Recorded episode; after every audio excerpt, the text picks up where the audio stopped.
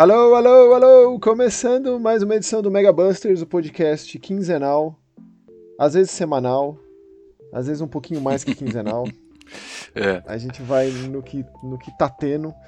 De videogame, sempre com o Maxon Lima e sempre com o Spencer Stacker. Aê, Mega Busters número 48, segundo de 2023. Olha só que maravilha, Max. É, para compensar o fato de a gente ter pulado uma semana aí, algumas semanas, a gente vai voltar na semana que vem.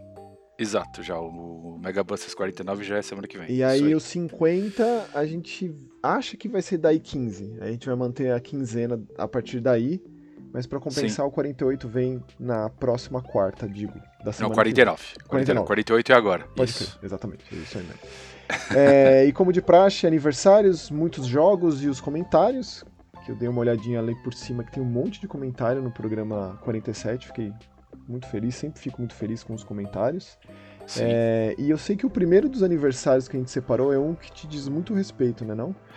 Ah, sim, sim. É aniversário do Enduro de Atari 2600, projeto Stella. Quem lembra dessa, desse conceito aí que o, todos os consoles da Atari tinham o nome de mulher.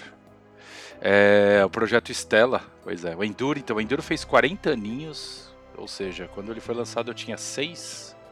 Aquela maravilha, né? Eu joguei bastante Enduro, acho que foi talvez um dos jogos de Atari que eu mais joguei. Acho que era, era bem popular no Brasil, foi muito popular no Brasil, Foi. junto com River Raid, Decathlon, cara, e por aí vai. Qual que Então, você acha assim, que é o mais popular, Enduro ou River Raid?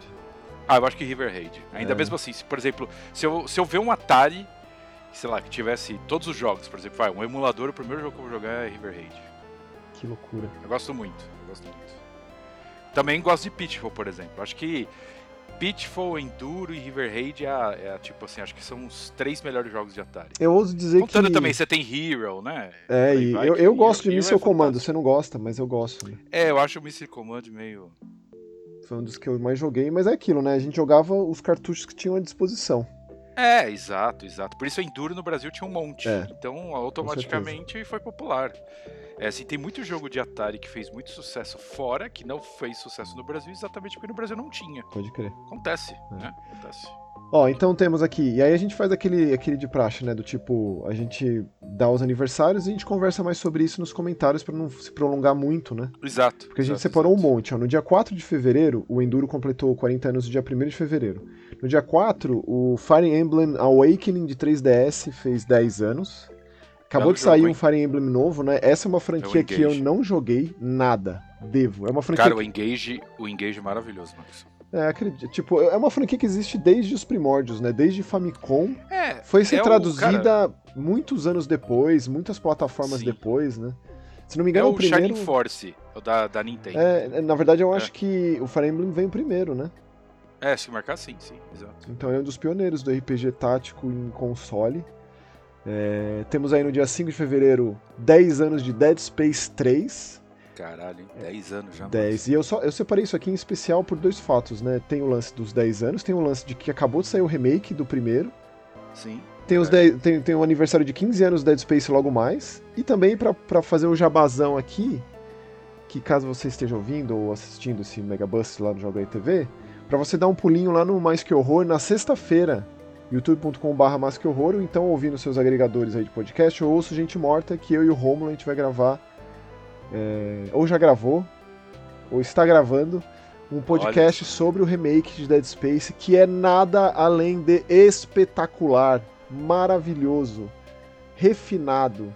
E eu disse, eu falei pra você, eu testei lá, falei pra você que o negócio era de outro mundo. É que é aquilo, cara, pra fazer esse jogo ficar ruim, os caras tinham que se empenhar muito. Tinha que se empenhar muito, sim, sim, sim. Ia dar muito mais trabalho fazer o Dead Space ser um jogo ruim do que o contrário, mas o remake é excelente, então. É, é, é bom deixar claro, assim, é, quem, quem fez esse port, esse port não, esse remake, né, Remake, foi, remake do zero, sim. foi, foi a EA Motive, né, que hoje é chamado só de Motive Studios, que é os restantes, os sobreviventes da BioWare, né? A BioWare, quando tinha o estúdio aqui em Montreal, é exatamente no mesmo escritório. É, mas tem gente que trabalhou na Visceral também. Não é, não é todo Sim, mundo da Visceral sim. que foi lá pro, pro, pro Striking Distance, né? Que fez o Callisto Protocol, não é, Sim. né? E tem também a galera, é, é, tipo, o primeiro jogo da, da Motive foi o Star Wars Squadron, né? O... Sim, sim, que é um belo de um jogo. Gosto, assim, é. Apesar de dele ser. Eu acho ele um jogo simplificado demais, Eu mas adoro. eu gosto dele muito. Mas eu adoro É. por isso. Inclusive, eu É, adoro também, o é. fato do- dele ter VR. A realidade virtual do- desse jogo é excelente. Sim, Você sim. Então, beleza, aí foram, foram 10 anos do Dead Space 3, 5 aninhos de Shadow of the Colossus Remake, né? São aqueles É, remakes Max, da deixa eu perguntar uma coisa. É, o Ico não tem pra PlayStation 5, então, assim, de, de nenhuma forma, né? Não tem como jogar. Ou existe algum, Não, alguma coisa na, P- na PSN Plus, alguma coisa? Não, eu acho que não. Ele foi relançado naquele, naquela coleção com o Colossus, né? É, que era do PlayStation 3. né? Isso, a versão remasterizada que eu acho, assim, a versão ideal pra jogar, porque Sim. é, eu acho que meio desnecessário esse remake. É aquele remake da Bluepoint, assim como eles fizeram o Demon Souls, né? É um, é um remake de papel carbono, é o mesmíssimo jogo, só que com gráficos Melhorados. melhor- atuais, né, atualizados, diria. Mas eu cheguei a jogar, gosto, o Shadow of the Colossus é um dos meus jogos favoritos da vida. Mas se eu pudesse recomendar um, seria justamente esse aí que você falou de PS3, que vem junto com o Ico. E aí eles corrigem o único problema do jogo, a única coisa que poderia comprometer qualquer coisa do jogo, que é o frame rate, que às vezes cai muito, né? Ele exige muito do PS2, e no caso do PS3 ele roda lisinho. Lisinho, isso.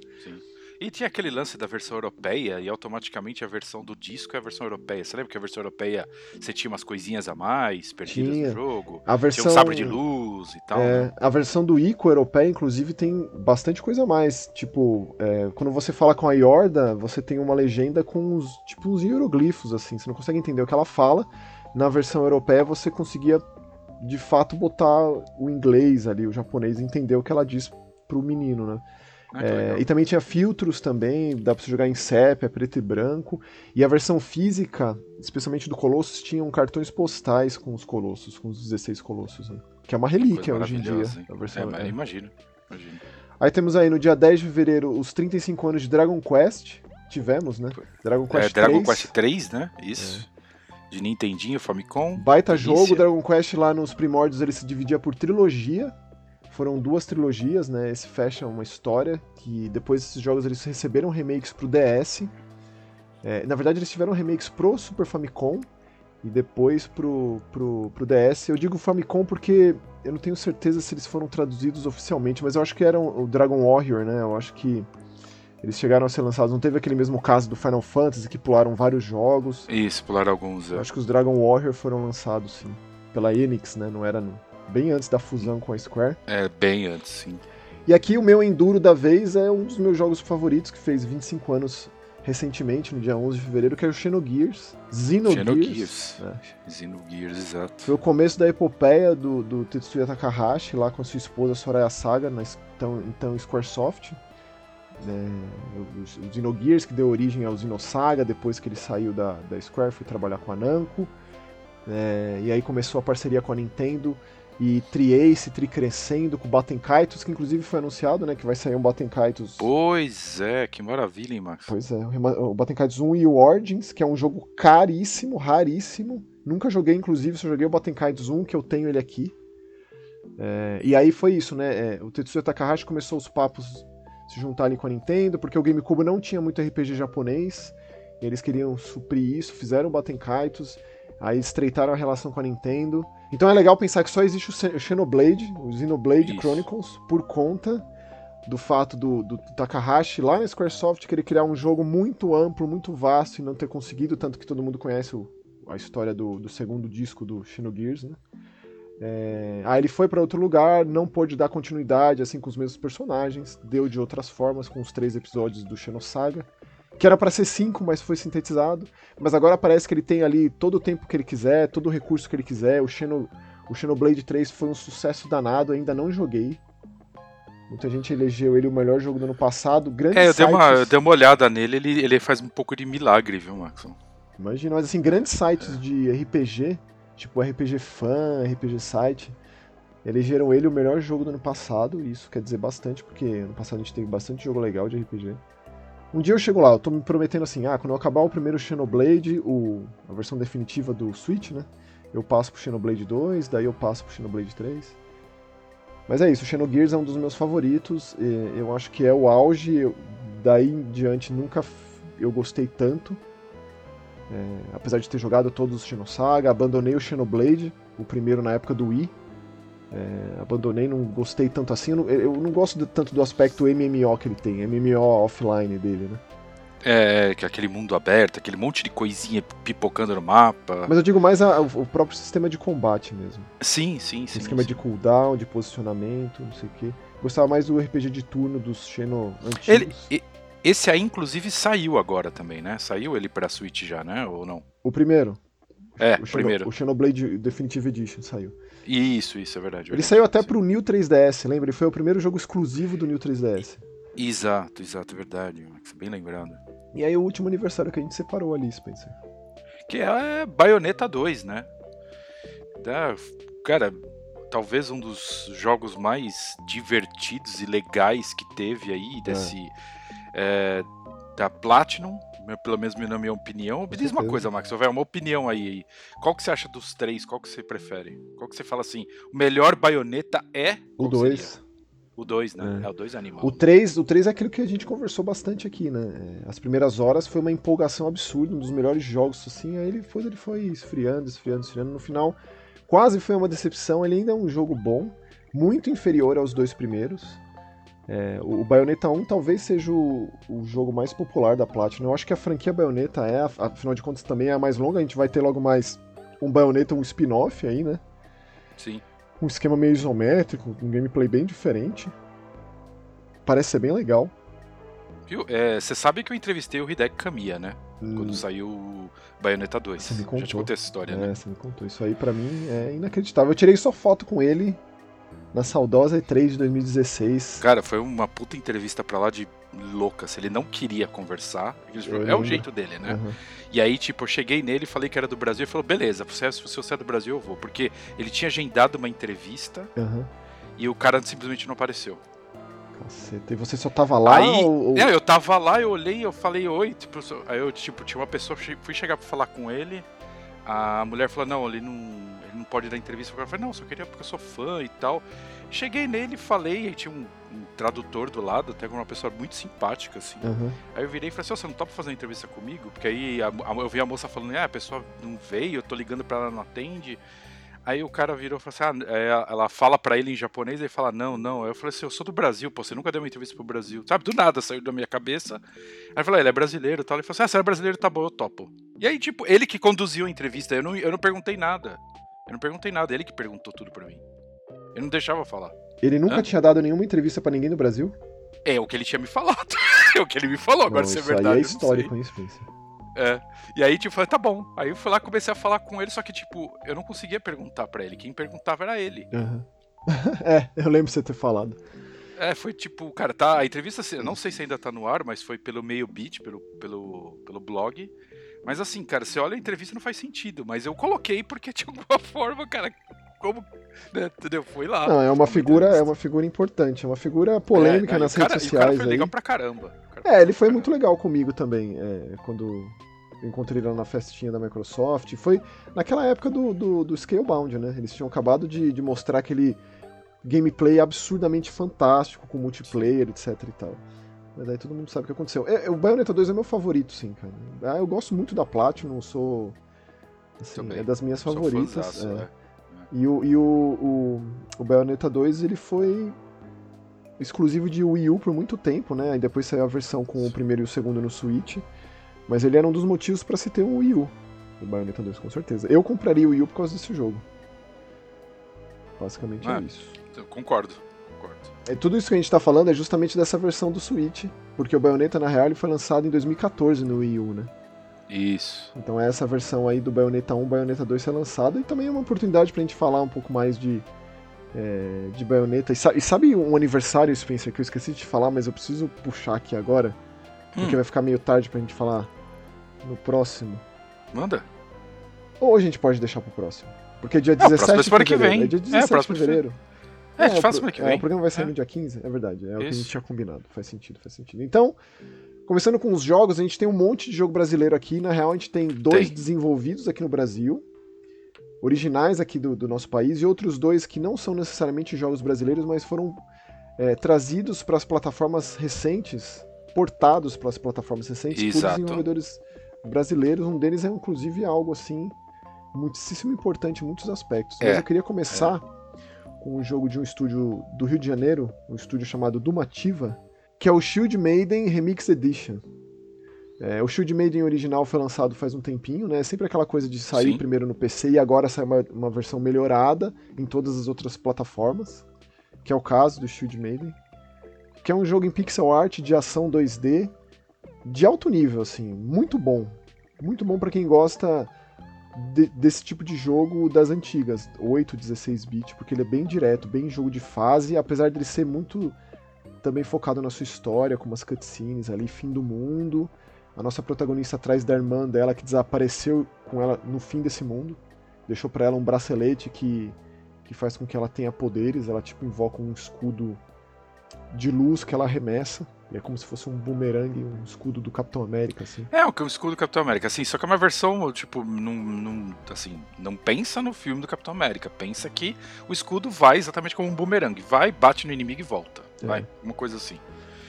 Que é Mas... é legal pra caramba. É, o jogo acaba sendo muito dinâmico exatamente por causa desse tipo de coisa, né? Do escudo, né? É, com certeza. E tem, e tem momentos que ela usa o escudo como se fosse uma plataforma para meio que deslizar por lasers e coisas assim. Mas assim, o que eu gostei é que ele é super direto esse jogo, né? É um jogo de fase, começo, meio e fim, com um chefe, os chefões são legais. Tem uma IA ali que tá sempre te ajudando, te orientando. E você vê essa cidade futurista é, dominada por máquinas e também meio que decadente, né? Porque deu essa rebelião a lá Terminator aí e, e você é uma sobrevivente. E tudo que você quer na real é encontrar a sua irmã. Sim. Eu achei o jogo muito bonito. Eu achei o jogo um pouco desbalanceado, Maxon. Em que sentido? Tipo assim, é, as fases são fáceis, aí você chega no chefe, o chefe acaba sendo meio casca, meio casca grossa. Hum. É, mas, cara, eu adorei. Cara, o visual do jogo é legal. E tem um, uma coisa que me incomodou nesse jogo. O quê? É, eu achei o jogo, o controle meio com leve lag. Você sentiu isso? Não. Jura? Tipo assim, eu ia pular, eu tinha que meio que. Eu não podia só simplesmente bater no botão para pular, entendeu? Eu tinha que dar uma apertadinha, tipo, uhum. dar uma seguradinha. Mesma coisa do ataque, é, mesma coisa disso, assim, tipo, não é uma coisa que.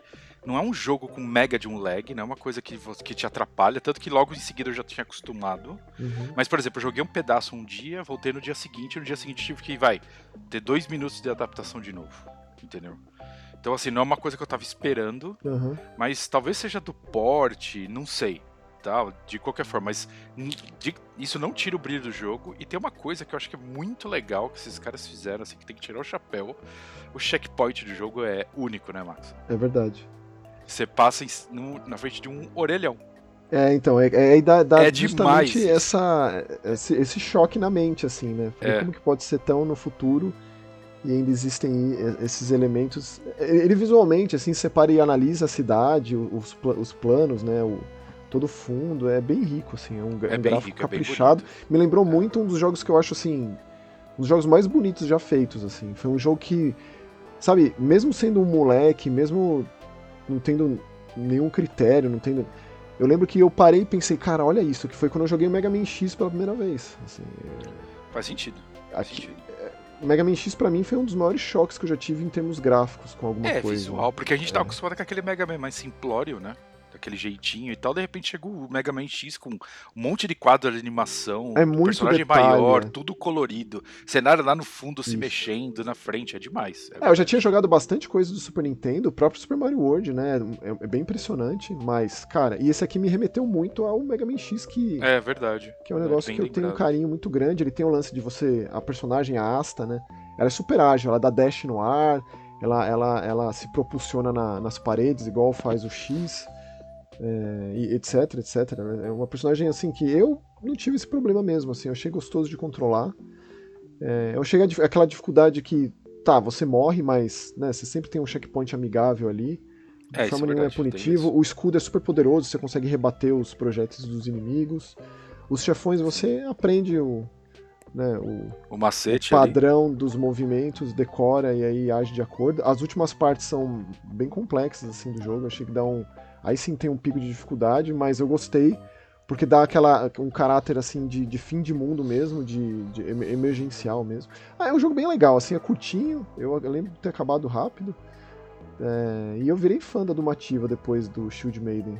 Realmente fico feliz de, de falar sobre ele aqui que agora ele tem essa, essa sobrevida, né? Esse novo respiro em todas as plataformas para ser jogado, conhecido por, pela maior quantidade possível de pessoas.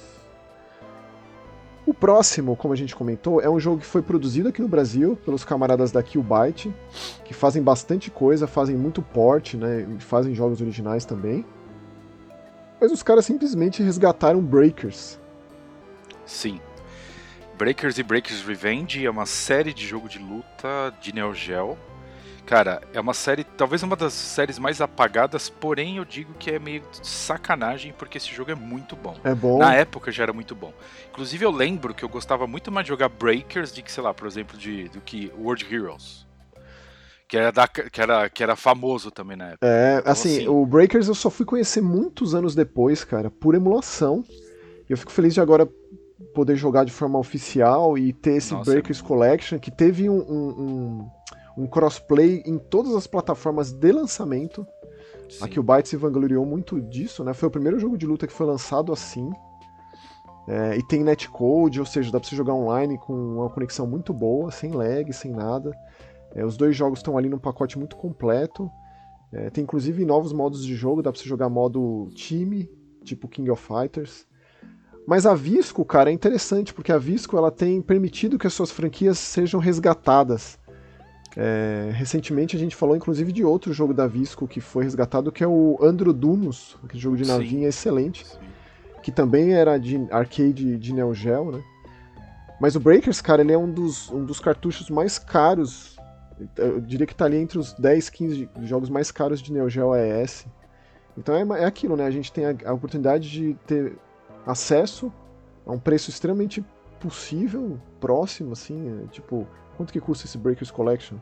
Cinquentinha.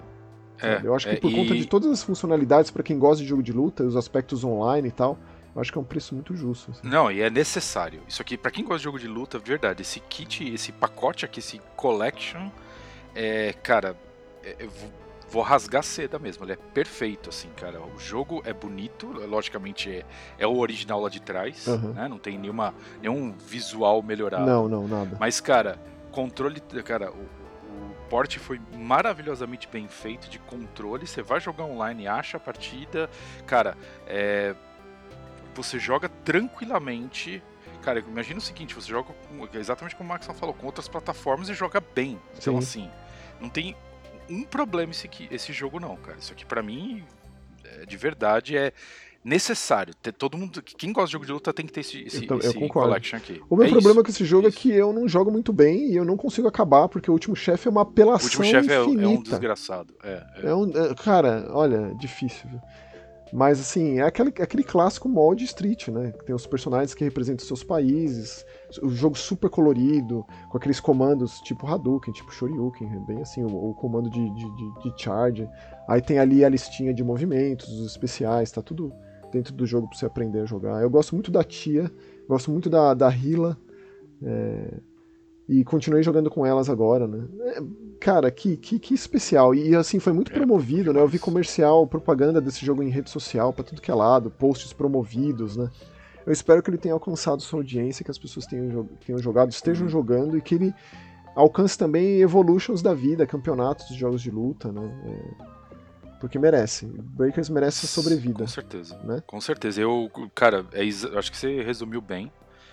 É, espero realmente que o jogo seja um sucesso, porque olha, foi um, foi um trabalho maravilhoso da Killbyte. Parabéns. Eu diria que de todos os jogos que a gente jogou e comentou aqui no Mega Busters, que são esses ports, né, essas revitalizações de jogos antigos da Killbyte, esse aqui é com certeza o melhor.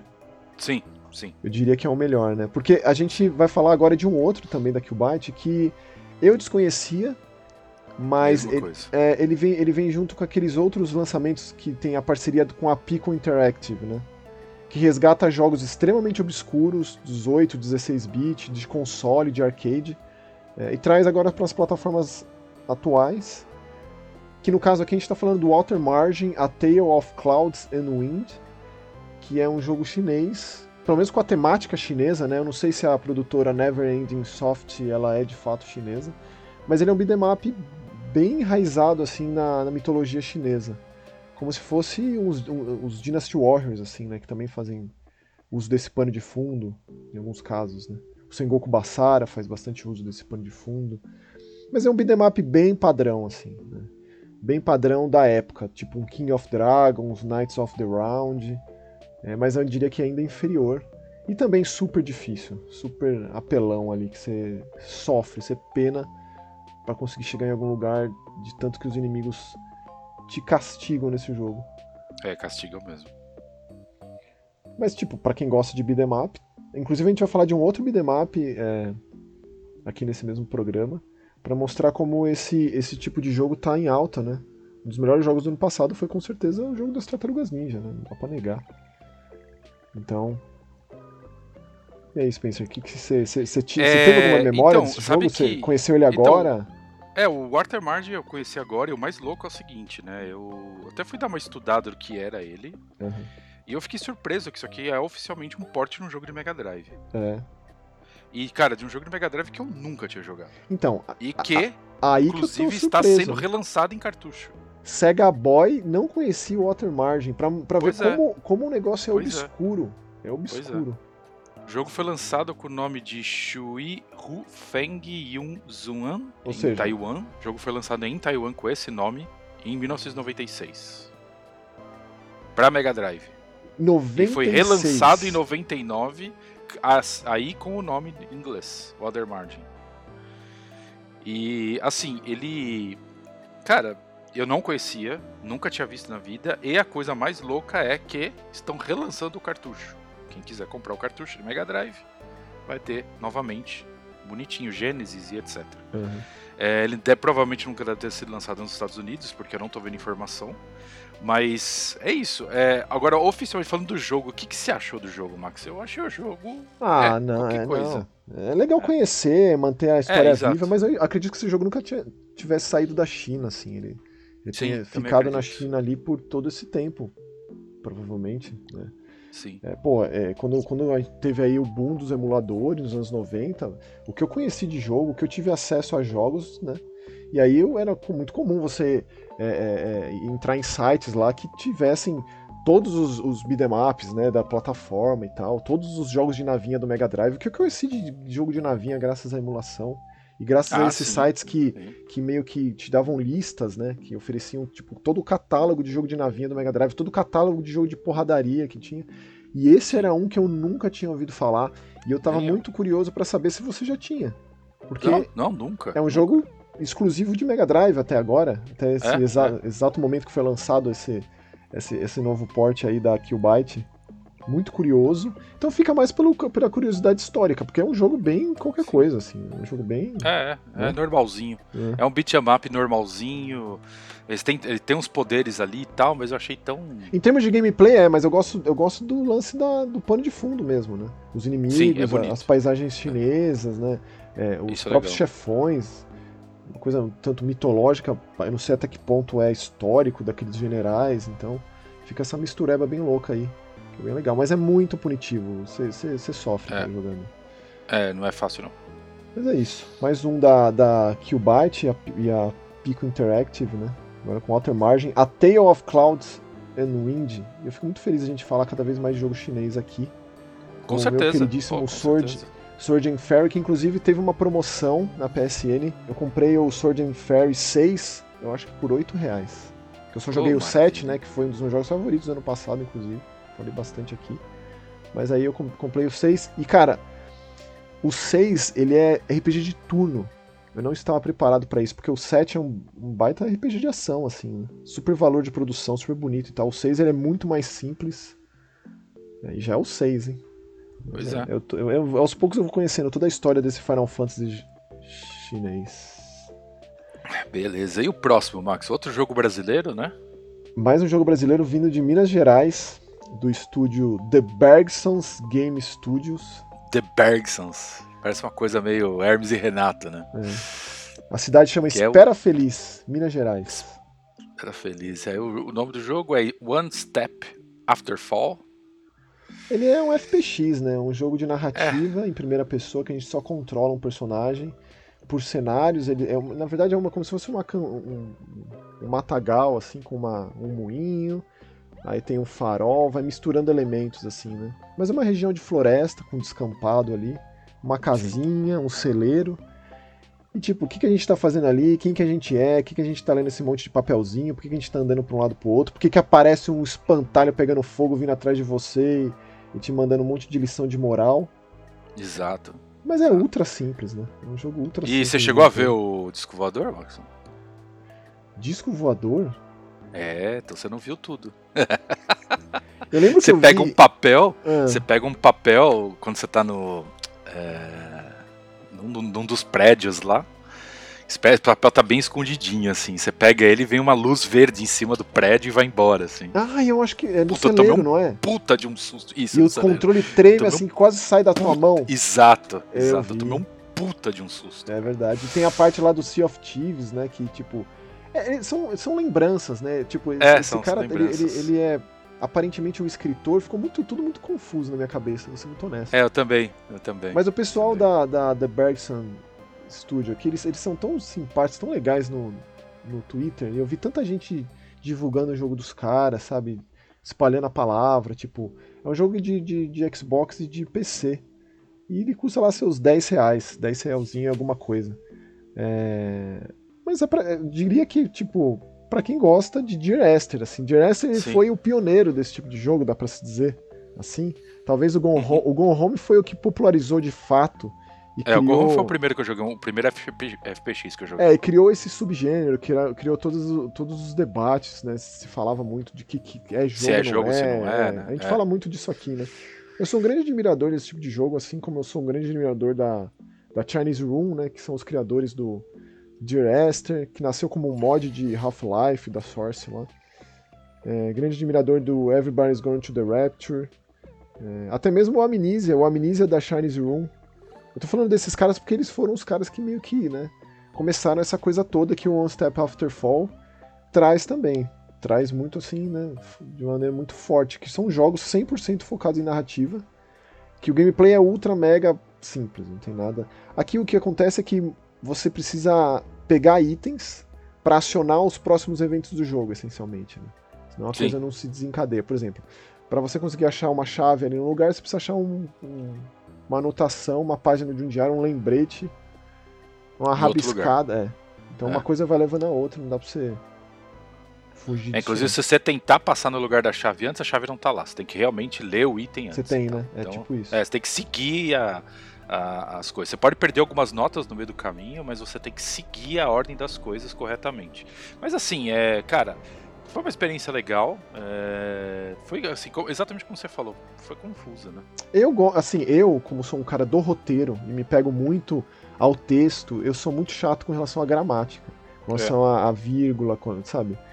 Então isso é uma coisa que me pega muito. E esse jogo, eu acho que merecia ali mais um fino trato ali no texto dele, sabe? Um cuidado ali com a, com a gramática. Eu acho que Uhum. isso é sempre muito importante, pelo menos pra mim, é uma coisa que me marca, é uma coisa que fica assim, sabe? Sim, É. sim, concordo. Ainda mais quando é um jogo tão focado em narrativa assim. Mas fico muito feliz de ter falado com o pessoal do jogo, da Bergson Studio lá, eles terem sido tão legais e enviado o jogo pra gente. É, vamos ver onde vai parar, qual que vai ser a próxima empreitada deles, se eles vão se manter em jogo focado em narrativa, mas é isso. É isso. E o próximo, Maxon? Cara, o próximo já é algo de muito especial. Eu espero que tenha sido pra você também. É um jogo vindo diretamente da Indonésia e que tem feito um Exato. baita sucesso, chama Space for the Unbound. Extremamente positivas as avaliações lá no Steam. Eu sempre fico feliz quando eu vejo um jogo desse, que é um jogo diferente. É um, é um jogo que trata também com de certos assuntos meio um pouco mais complexos, né? Por- ainda trata mais sobre por suicídio, sim, depressão, sobre ansiedade, depressão. ainda mais por ter dois, dois adolescentes como protagonistas, estão ali quase É. chegando no final do ensino médio. É, e ele é, apesar de. Eu, eu, quando comecei a jogar, né? Eu digo apesar, porque eu pensei que fosse muito isso também, né? Quase uma visual novel que a gente controla o personagem pra um lado pro outro. Mas ele tem vários elementos de gameplay, ele tem vários minigames, ele constantemente se mostra interessante e surpreendente nesse aspecto do jogo em si. É, e tem umas horas que ele lembra bastante daqueles bem adventure point and click, né? De você pegar o negócio e tal. Com certeza. Mas é. E é, a gente não é tem muito mesmo. jogo da Indonésia. Eu, particularmente, tinha Não. jogado um outro, que é um jogo de terror chamado Dreadout. É, que inclusive o 2 saiu recentemente nos videogames, né? Ele era só de PC. E tem até um filme do Get Out, cara, um filme bem bom. A Indonésia tem uns filmes de terror muito bons. É, e aí, cara, eu fiquei muito feliz de, desse jogo ter conquistado um baita espaço. Vi um monte de gente falando sobre ele e foi muito bem avaliado em tudo quanto é lugar. Não e só... traz muito da cultura da Indonésia, né? Isso eu achei legal, né? Sim, de comida, de do que eles fazem. Então, assim, você acaba meio que se sentindo um pouco parte da comunidade. É meio louco você conhece, isso, né? Porque... Você conhece é... essa, essa... Porque é uma, é uma comunidade um tanto quanto interiorana ali, né? Perto de um lago, que a, a natureza é muito presente na vida dessas pessoas. Ao mesmo tempo que tem ali um fliperama, que o moleque ele é viciado em um jogo específico de luta. E aí entra esse elemento, né? Tem uma menina é sobre é, dois namorados, Atma e a Raya. Só que essa Raya, ela é, ela não é uma pessoa normal, ela tem poderes sobrenaturais. E como isso vai sendo inserido no jogo, a forma como isso vai sendo apresentado, até mesmo umas espécies de devaneios do Atma com uma menininha escritora que está escrevendo grande, grande história da sua vida, né? E o que, uhum. como isso se encaixa na rotina dele de ali de colégio, é, justamente do fim do ensino médio é, e do que ele precisa fazer na, na, vida, na rotina ali, né? Conversando com as pessoas, um cara lendo um jornal, é, alguém passeando com o cachorro. É, é cara, é um jogo muito especial, assim. É um jogo que se apresenta ah, de forma muito especial. Me lembrou muito os jogos. É, você já jogou To The Moon, Spencer? Joguei um pouco, Max. Complicado, hein? Então, essa, complicado essa galera... de, de te derruba rapidinho. Te derruba. Né? Freebird Games, que são especializados nesse tipo de narrativa muito dramática, é, muito emotiva e que lida com esses temas mais delicados aí. Que ele, ele, inclusive eu não joguei o último jogo deles, né, que é o Impo Impostor Factory. Precisava jogar. Joguei o Bird Story, joguei o Finding Paradise, o To The Moon. E aí esse me lembrou muito, apesar do gameplay ser bastante diferente, né? Ele é um gameplay lateral, a gente vai para a direita, para a esquerda mas ele tem um mapa complexo, ele tem ali a, a, o, o, diário do Atman, né, que ele abre, tem um monte de anotação, é super, cada coisinha é super detalhada. Por exemplo, na pixel art, quando você vai para baixo de uma árvore, você vê a sombra da árvore no, no, pixel art, assim. O, a iluminação é super especial, o fato de você poder fazer carinho em todos os bichos que aparecem no jogo. É, todos os gatos, é verdade, né? Você dá nome para os gatos de rua, né? Isso. Achei mó bonitinho isso. É, é isso muito aí. legal. É isso aí. E assim, eu, eu tenho uma admiração infinita justamente por esse aspecto que para mim é o mais, que mais pega no jogo, que é quando passa aquela fatia que inclusive os próprios desenvolvedores da da Mojiken trazem hum. esse jogo como se fosse um jogo de slice of life, né? Muita gente fala sobre isso como um subgênero de narrativa, de forma de se contar uma história, que é aquele momento na vida daquelas pessoas, né? que dá para você se aplicar a tudo quanto é tipo de drama, né? Tudo quanto é gênero de comédia, terror. É, dá pra você ter uns slices of life de tudo quanto é isso. Mas aqui é isso, de você sentir nessa Indonésia dos anos 90, nessa cidadezinha interiorana, mas que né, essa parte mais moderna tá alcançando essa parte mais, é, mais antiga de se viver, é, esses costumes que se chocam com a, com a parte mais moderna das cidades, das civilizações. Então, cara, que jogo. Me marcou muito, extremamente especial, recomendo demais. É, fico feliz dele ter sido traduzido, muito bem traduzido para o nosso idioma. E está disponível também em todas as plataformas. E eu só espero que a Mojiken faça muitos jogos, cara. Para tudo sempre, porque é, esse aqui foi. É, tive um carinho muito grande por ele, assim. Eu, Sim. a assim, única, única coisa que eu, que, eu, que eu tenho de pé atrás dele é que tem umas partes da história que se enrola demais que não precisaria. Por ah, exemplo, uma parte, adoro. um pequeno trecho da história você tem que fazer 10 coisas, entendeu? Mas o resto, cara, realmente nada de errado. O jogo é muito, muito bom, te prende muito. A história é muito bem escrita, nada de errado, não. Aliás, você sabe que a gente falou de um jogo da Mojiken aqui recentemente? Ah, é? Qual que é? O Divination, aquela visual novel da cartomante hum, sim, sim, sim. do fim do mundo, lembra? Sim, sim, eu lembro, eu lembro. E eu comprei. Terminei ele também, eu lembro. É, eu comprei um jogo deles recente. É, tá lá no, na nossa conta no Xbox que eu ainda não joguei, que chama When the Past Was Around. Ou seja, essa galera ela é bem focada justamente nesse aspecto mais. Essa, numa narrativa diferenciada, né? Uma narrativa é, é. com uma perspectiva esquisita, com pessoas diferentes. É, e tem uma arte muito característica. Eu tô vendo um jogo aqui dele chamado Banyu Lintar Angin Little Storm Que coisa mais maravilhosa isso aqui, cara. Eu vou comprar todos os jogos Entre em da contato com eles, Max. Só fala um oi lá. É que a maioria, pelo que eu vejo, é PC, viu? Ah, é, sei lá, mesmo assim, só pra. Mas com Bom saber, é bom esses caras às vezes terem contato de, de pessoas. Ah, mas eu falei com eles do, do, do Space for the Unbound, eles foram super legais, né? Mas Ah, é esse legal. ainda teve uma assessoria, teve um trabalho assim de- de- de distribuição que eu imagino que tenha sido maior do que dos outros jogos, porque eu nunca tinha ouvido falar tanto dos outros jogos. Divination a gente foi atrás, né? Que foi no caso de um relançamento. É, ele foi lançado no PC e depois saiu nos consoles. Já o, o A Place for the Unbound foi lançado em todas as plataformas de cara, assim. Que é sempre um grande feito, né? Sim, exato. Mas é isso. Altamente E aí? recomendado. E aí o próximo jogo, Max? E aí, jogo do ano ou não? Ah, é muito difícil os meus jogos do ano. Você sabe que eu sou meio metido a, a- a diferentão nos jogos do ano. É, né? você é hipster nos games, né? Sou, sou.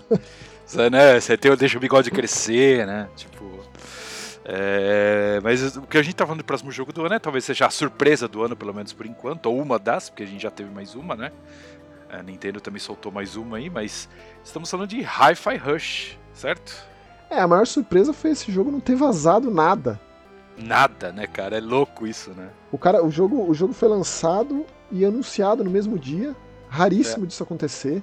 A gente não tinha a menor ideia de, que- de que esse jogo estava acontecendo.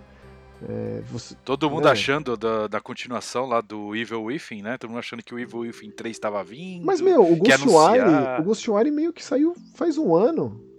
Faz É. pouco tempo, né? O jogo da Tango, a produtora do Shinji Mikami ali, na alçada da Bethesda, da Zenimax, etc e tal. A gente, cara, a gente que acompanha a notícia e vive videogame e tal, é triste o tanto de, de boato que tem, o tanto de vazamento que tem, é muito triste, né? Então quando um jogo simplesmente surge, sem aviso prévio, é lançado, é um choque, é um baque, é uma surpresa, choque, é, é uma maravilha, né? Um jogo e ainda é tão bom assim e tão diferente dos lançamentos passados da Tango. Não, completamente diferente, cara. Um jogo que, na verdade, cara, ele é uma coisa que ninguém tava esperando, realmente. Tipo, é um jogo, cara, baseado em ritmo, um jogo com um visual, cara, espetacular lá. Existe um hack and slash É. baseado em ritmo? Um Devil May Cry musical? Eu não existe também, então tem mais Acho essa. não existe, né? Acho que não, acho que não. E esse jogo, ele é meio que. Ele concretiza tudo que o Shinji Mikami sempre disse em entrevistas, né, em, em documentários aí, vídeos que ele participa, que ele aparece da, da, da existência, da razão do existir da Tango, que é trazer novos desenvolvedores, novas ideias, trazer um frescor para o negócio, né. Então, esse jogo é dirigido pelo mesmo diretor do Evil Within 2, que é, que é um jovem aí, um prodígio aí, que O John Johannes, John né? Johan, tutelado pelo Shinji Mikami ali, Sim. o cara só tem um- o maior professor, dos maiores professores ali. Mas, cara, o Ghost, como eu disse, né? Eu tava esperando naquele evento da Microsoft que o Ghostwire fosse sido lançado no, no Game Pass, né? Com alguma, algum conteúdo extra. Mas nem foi dito Sim. nada disso. Digo, eu sei que vai sair assim como aconteceu com o, o Deathloop, né? Também da Bethesda. Sim. Aí me vem esse, cara, que é um. Provavelmente o cel shading mais bonito que eu já vi. Ah, sim, sim. É, é- é- esse é um dos, dos pontos. Outra coisa, é, teve um trabalho. Eu, eu, eu, fiquei- eu comecei a investigar muita coisa do processo de desenvolvimento desse jogo. E, cara, os caras vieram pra- aqui, aqui pro Canadá para contratar animador 2D para fazer animação 3D. Então, assim, tem brasileiro que trabalhou na parte de animação 2D do jogo. Que sensacional. É, então assim, o que, que eles fizeram? Eles pegaram, tipo, vamos pegar pessoas boas. Então eles pegaram, tipo, tem um estúdio em Vancouver chamado Titi Mouse, que é um estúdio de animação, que faz desenho mesmo pra televisão. Os caras contrataram gente de lá pra fazer animação do jogo. Além do Titi Mouse, tem outros estúdios aqui também no Canadá que forneceram pessoas pra fazer animação. Ou seja, os caras falaram assim: e aí, vamos pegar os melhores animadores 2D e vamos jogar num jogo 3D e vamos fazer que o cara tenha a sensação que ele tá jogando um negócio como se fosse uma animação 2D. Não, então é- E é isso que o jogo passa. É mais impressionante ainda, porque assim, é, é- realmente tá aí explicado do porquê que é tão impressionante a transição 2D 3D desse jogo. Pois é. Por que que ele realmente não parece um jogo 3D de tão bem feito que é esse aspecto cel shading, que, que é justamente esse 2D transformado em 3D, o desenho animado tridimensionalizado, né? Sim. E não vazou nenhum, nenhum currículo, Nada, não vazou. nada, tipo, eles entraram em contato com isso, não foi uma coisa, um projeto fechado da Tango Japão. Teve participação de pessoas do mundo, de Pois vários é. outros lugares do mundo e não vazou Que é mais nada. fácil ainda de vazar coisa, É, né? alguém, deve- alguém às vezes É. coloca num currículo da vida, que é o que mais, É. mais tem acontecido nos últimos anos, né? É jogo que não foi anunciado aparecer no currículo de alguém. Verdade. E não aconteceu nada disso, cara. E foi ah, inacreditável. E é um jogo assim que quando ele foi anunciado, eu. Olha isso, olha, olha só esse trailer, olha que incrível isso, não sei o que. Aí teve Black Kiss. Primeiro chefe toca Nails no primeiro chefe do jogo. Nails, sim. Tá, que, que que é isso, cara? Tipo, é- é um jogo musical, tem as músicas originais, mas também tem as músicas Que são boas. licenciadas, né? É. É, tem duas músicas do Nine Nails nesse jogo, é inacreditável, cara. É, o primeiro e último chefe, é isso? É, é ina- não, não é, é inacreditável isso. É, é inacreditável, sim, é inacreditável. Então, assim, Não aí, aí eu pensei, ah, vai ser um jogo mais. com um caráter mais minigame, no sentido de ser mais simples, sabe? Uma coisa mais arcade de ser. Mas não, é um Nada. jogo gigante, é um jogo com profundidade, é um jogo com vários personagens, um jogo 100% localizado, com uma das melhores localizações que eu já vi, uma das melhores dublagens que eu já vi nesse jogo. Outra coisa que acabou não vazando, também acaba vazando sempre por alguma. Por isso que assim, gente, quando você terceiriza alguma coisa, quando você vai buscar pessoas de outro lugar, o, o, pra vazar é muito fácil. E tipo, tá aí, o jogo foi lançado. E é até engraçado que no, quando eles estão anunciando no evento da Microsoft o jogo, ele, o cara mesmo fala, olha, se não vazar, se vocês estão vendo pela primeira mão. O próprio John Johanna solta isso, eu falei, pô, perfeito, e não vazou. Exatamente. Parabéns, conseguiram segurar até lá. Cara, John Johannes dirigiu o Evil Within 2, ele escreveu é, é, os DLCs, eu acho que ele dirigiu os DLCs do Evil Within 1, Do, do um, é. e agora fez esse jogo que com certeza vai ganhar prêmio, com certeza é a surpresa Vai, do ano. vai. Dificilmente a gente vai se surpreender dessa mesma maneira, com um lançamento no dia do anúncio e um jogo tão diferente, tão bem feito, Pois é, gostoso de jogar. com uma Ah, cara, história. visual E aquela história de, de quebrar o corporativismo, né? De ir ali em toda a hierarquia de uma empresa e acabando com todos os setores. Porque é isso, né? É um futuro onde você incorpora partes robóticas para melhorar seu desempenho, seja lá onde, onde for. E aí tem esse camarada Shai que quer ser um rockstar e ele vai lá justamente para isso nessa fábrica. E aí tem um problema na linha de produção dele que aí o iPod dele, ou seja lá qual MP3 player que ele estava ouvindo música, é acoplado ao seu coração. Então tudo para ele passa a ser justamente na batida da música. A guitarra É perfeito. o braço dele se torna uma guitarra, que é justamente a arma dele, e ele passa a ter uma, uma, uma relação ali, porque objetivos em comum com uma gatinha robótica, que na verdade é justamente é, um avatar de uma outra revolucionária ali que quer acabar com essa empresa. É, e aí tem todos os chefões, que são justamente os chefões de, de área, Departamento, de é, de departamento. marketing, é, desenvolvimento. Exatamente, Cara, é demais exatamente. isso, demais. E é super bem humorado, é super divertido, é lindíssimo, tudo vai na batida uma- da música. Tem uma relação bonita entre os, eles, né? Porque, tipo, o personagem vai, vai conhecer outras pessoas, né? No meio de- dessa história rolando, que também tem o objetivo de querer acabar com essa empresa, por ou quê, pelo menos né? resolver um problema, né? Na real, E aí Shai, essa relação com eles vira uma relação super legal, Sim. super bonita, tá legal isso. porque você tem ali o QG deles, que se dá uma relaxada, conversa, interage, faz Sim. carinho no gato, deita no sofá, etc e tal. Tem um tipo de um grafite, um mural que você pinta as Isso. coisas lá, é bem legal. Porque o lance do Shai é que ele é visto como uma anomalia e ele é, precisa ser destruído. Então todos os robôs da fábrica vêm em cima dele pra ele não sair de lá. E os robôs são muito legais, hein, Max? E o tempo inteiro vem inimigos novos. É, É. muito Shinji Mikami isso, É. cara. O cara manja É. disso, de tornar o jogo interessante. É o cara que fez. É o cara que fez o Vanquish, é o cara que, né? é- o cara manja. É, É. é demais, é demais. E assim, essa diversidade, né? O cara é conhecido por Resident Evil, o Evil Within fez sucesso depois, mas ele tem um leque de possibilidades aí, de tudo quanto é tipo de jogo que o cara já, já cuidou, né? Sim, verdade. Na minha opinião, o melhor beat'em up de todos os tempos é do Shinji Mikami, que é o God Hand. E o tanto de jogo que ele produziu junto com, com o próprio Hideki Kamiya, que ele é o, o mentor do Hideki Kamiya que a gente comentou. Ele é um grande amigo do Goichi Suda, né? Fez lá o Killer 7 junto com o Goichi Sim. Suda. Eles fizeram juntos também o, o Shadows of the Damned, que eu considero um baita jogo legal também. Então o cara já fez de tudo. Jogo de tiro é jogo do, do, do Roger Rabbit e do, do Pateta e Max, assim, e Aladdin. É, É, eu jogando isso aqui me deu uma saudade de Jet Set Radio, assim, exatamente acho que pelo cel shading, aí você tá no futuro e tal, né? Mas deu uma saudade, aí você fala, pô, bem que a SEGA podia, né, dar um tapa na cabeça dela e falar, ó, lança um novo, aí eu, faz um remaster Meu, vai ter samba aí, de né? amigo novo, Spencer. Pois é. Quem sabe? A, a SEGA ela tá, ela tá aos poucos trazendo tudo de volta. tudo Pois de é. volta. E ainda acho, assim, de coração, Hum. que o próximo grande, seguindo aí o exemplo de Streets of Rage 4, Wonder Boy, Dragon's Trap, vai ser o Shinobi ou o Golden Axe.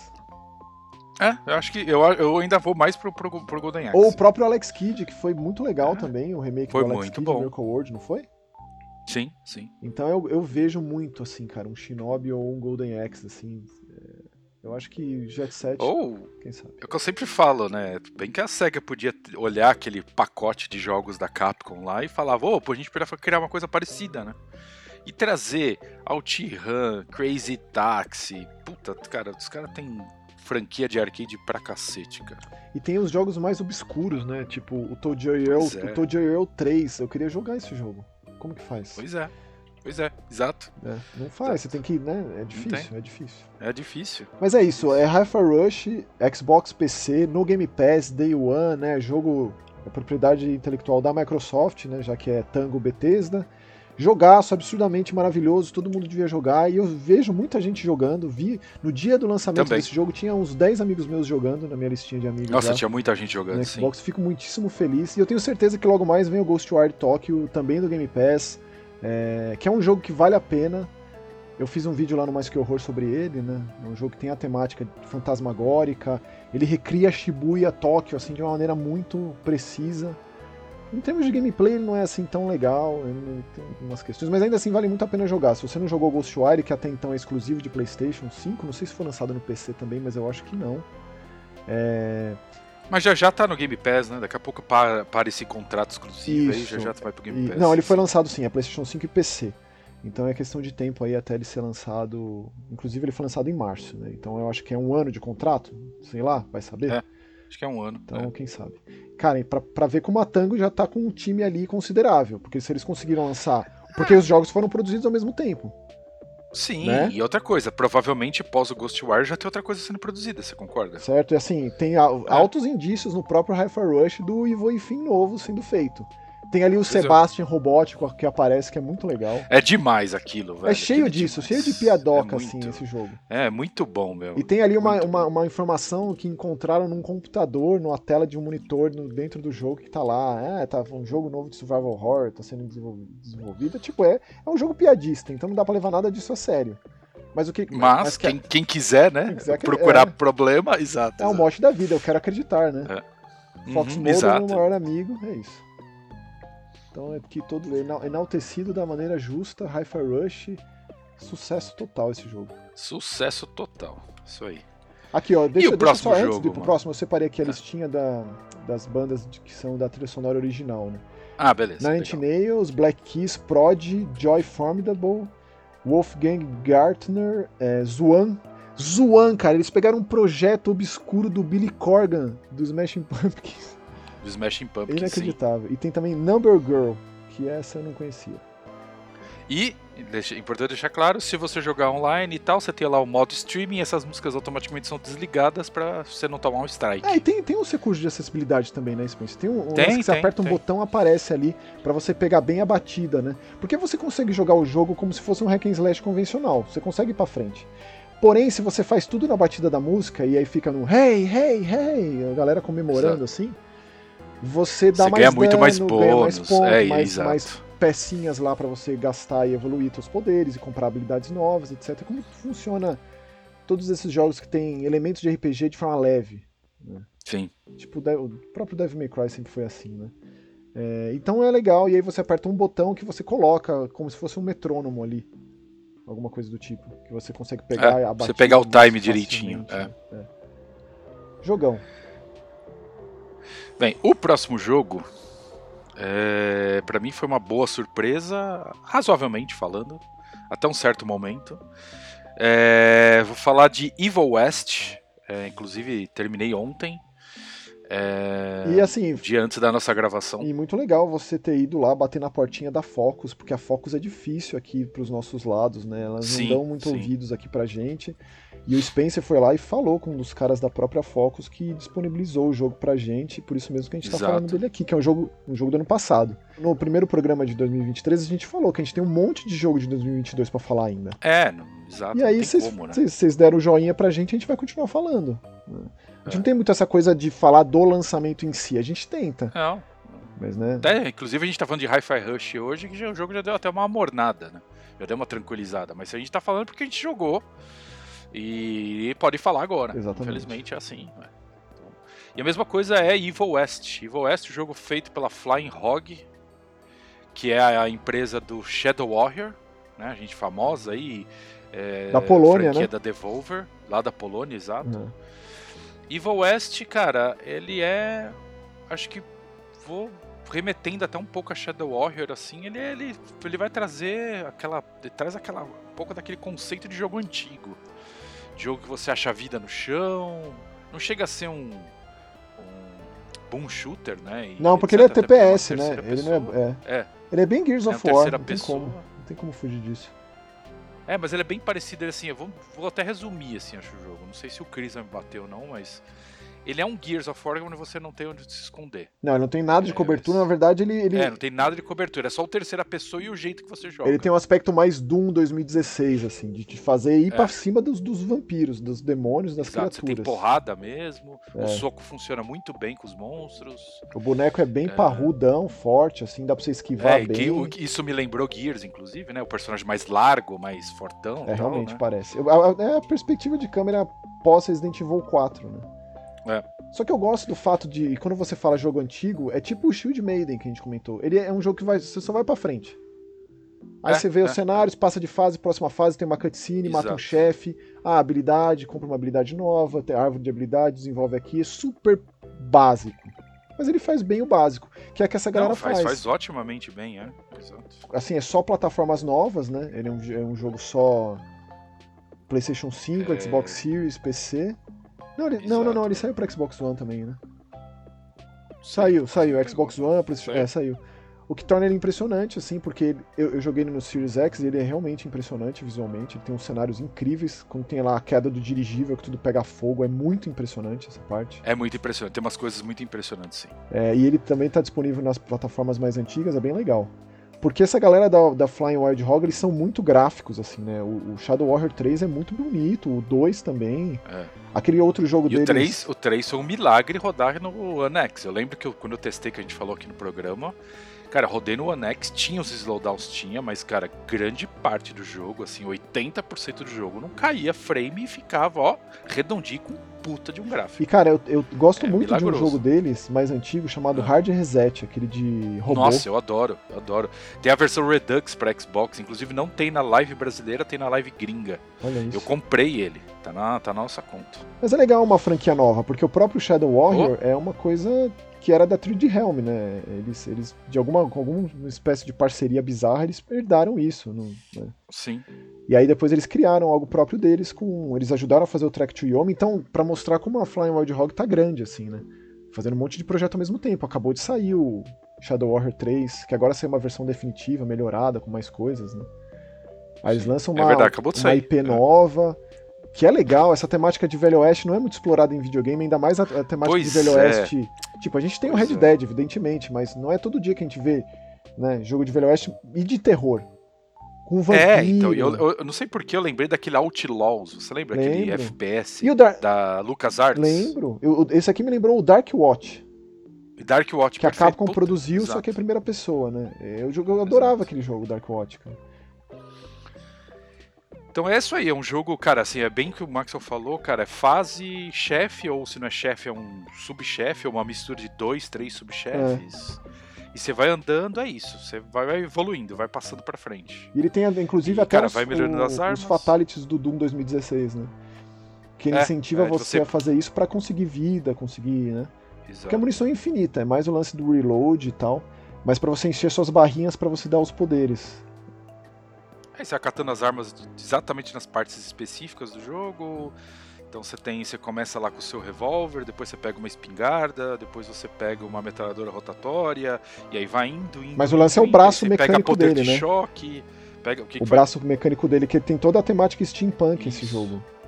Exato. Muito lance ali da eletricidade, o galvanismo, aí tem esse aspecto Mary Shelley aí da- da- da- das maravilhas da tecnologia da época. né? E Sim. Ao mesmo tempo que as criaturas também, é, de alguma forma ou de outra, existem as criaturas pensantes que também fazem uso disso. né? Para bater de frente com os humanos. São vampiros extremamente monstruosos, assim, extremamente Blade São. 2, assim. Né? Mas é uma diversão, é uma diversão legal. Eu preferiria ter jogado co-op. Pena que a gente não conseguiu jogar, né? Eu nem imagino esse jogo é. cooperativo, é, para ser muito honesto. É, e eu tentei com o Chris, não funcionou tão bem não, Max. É mesmo? Não sei se o problema tá sendo a minha distância e tal, mas é, cara, caía bastante a partida e tal. Mas quando engrenava o jogo, cara, divertido e fica mais, bem mais fácil, porque duas pessoas, um vai cobrindo o outro, né? Uhum. Se o personagem cai lá, se ele morre, você consegue levantar, trazer de volta. Uhum. Então ah, isso é facilita. bem mais fácil. Mas eu não é, achei um jogo difícil, Spencer. Eu achei que, tipo, às vezes você morre bastante, mas você vai no decoreba ali, você. É, né? não, sim, sim. O lance do, do jogo é o seguinte, Maxon. Ele tem uma. Ele acaba do meio para frente, você começa a ficar um pouco cansado porque ele acaba não tendo muito inimigo diferente. Então, mas aí que tá. Eu, eu, eu intercalei esse jogo com tantos outros. É, que é, isso é. para mim é, é, difícil isso acontecer comigo, sabe? Porque o jogo que eu pego e vou nele assim, chablau, é porque de hum. fato tenho essa vontade, assim. Aí quando eu percebo que o jogo tá dando uma enrolada, eu pego e dou uma encostada nele e vou para Vai para outro. É, é. Eu tenho feito bastante é, faz bem, isso, então. Foi, acho que mais ou menos eu fiz isso também, um pouco com o Evil West, fui variando um pouco o Hi-Fi Rush e tal. Mas. É... E aí chega um momento que, tipo, você tem muitos subchefes, você tem. Acho que de chefe, chefe mesmo, você tem quatro. O que é decepcionante, porque eles são legais, né? São, são, são, são legais. São, cara, os monstros são muito legais. Esses subchefes tem uma hora que eles fazem o seguinte: ah, vamos pegar o primeiro subchefe e juntar com o terceiro. Ah, vamos pegar o segundo e juntar com o quarto. Vamos pegar o segundo, vamos botar dois do segundo e a gente junta com o terceiro. E aí joga isso você numa arena. Até que chega um momento, cara, que vira uma desgraceira, porque você fica, tem que ficar correndo, porque é. tem um monte de chefe, de subchefe atrás de você. Fora que começa a popar uns inimigos, aí vê umas borboletas jogando míssil. É. Aí você fala, cara. Aí você tem que o tempo inteiro ficar entendeu? intercalando entre se, entre se projetar para cima dos inimigos ou então puxar eles para você, Exato. porque ele é, ele é bem. Ele é surpreendentemente focado no combate corpo a corpo, né? É, Quase é, assim. É, apesar de ser um jogo de tiro. É, aí funciona muito bem. É, tipo, você, você, remete a Hellblade, a God of War 2018, porque a câmera é bem over the shoulder, bem Resident Evil mesmo, como, assim como o Gears, Sim. né? Mas eu não tava esperando ser tão focado em porradaria, não. Porque o maluco bate é, forte o Jesse aí, que eu inclusive o Jesse é o clássico filho do dono, filho do cara que criou as tecnologias, né, para enfrentar as monstruosidades, etc e tal. Que é o, o, o, diretor desse departamento que é meio que a última linha de frente de defesa contra as criaturas da noite, né? É, o cara é um brucutu clássico e o cara arrebenta, bate forte mesmo, cara. É, aí você tem aquele lance de você trazer realmente, como o Max falou, o inimigo para perto, ou você vai até o inimigo. É. E funciona muito bem. Então, esse, essa combinação de coisas, assim, você pode ficar fazendo isso, vai dando uns tiros em volta, vai de novo, bate nos caras, sai de perto, é. vai tirando nos caras, aí usa o lança-chamas, bota fogo nos caras, e, e, tem inimigo que acaba sendo mais fraco para certas e você manda o cara para cima, né? E mete bala nele no ar, aí puxa ele para baixo, Exato, joga, pra é, joga ele pro, novo, pro alto. É. é. você dá um uppercut, o bicho sobe, você vai segurando o cara na bala em cima. Tipo, cara, é um jogo extremamente dinâmico, isso. extremamente rápido. Você soca o cara pra para o TNT, o barril de TNT, ou então para é. a gaiola de espinho lá e interage com o cenário e vai destruindo tudo e tudo pegando fogo, aquela música. É um jogo intenso. É, é um jogo é intenso. Diversão, exato, é, uma, é, divertido, não tem como É negar, divertido, né? divertido pra caramba, é. sim, sim, divertidíssimo. É isso, e, e, e traduzido pro nosso idioma, todos os textos. Dublagem, infelizmente, não. Eu não sei, a, a, a Focus, a Focus ainda não Cara, eles perderam a oportunidade com a Plague Tale Hacking, Aquele jogo devia estar localizado no nosso idioma, que devia estar em, em PTBR o texto. Eu digo, a é. dublagem, né? O texto tá. Sim. Mas, não sei. E a Fox parece devia que, tipo, os caras têm muita grana, né, Spencer? Eles têm lançado muito jogo. E, e tipo, esse jogo, é, ah, esse jogo é um AAA, cara. Isso aqui não dá pra falar que é, que é uma coisa moderada. O Plague Tale Requiem é um baita AAA. É, o Plague Tale é, é sim, sim, sim. Sei lá. Sim. Quem sabe. Em breve a gente vai falar de mais um deles e Vamos continuar essa É, e pô, tá pra sair o Atomic Heart, dos jogos mais esperados Exato. do ano, agora no final do mês. Nossa, já que não tem Bioshock, que me vem o Atomic Heart, né? Que parece ser Exato, muito fantástico. Exato. Também acho. Mas próximo, Mas é próximo jogo. Próximo. Ah lá, a gente falou Jitsu que Squad. A gente falou que a gente ia falar de outro beat'em up, aí veio o Jitsu Squad, disponível em todas as plataformas. Exato. Outro beat'em up delícia.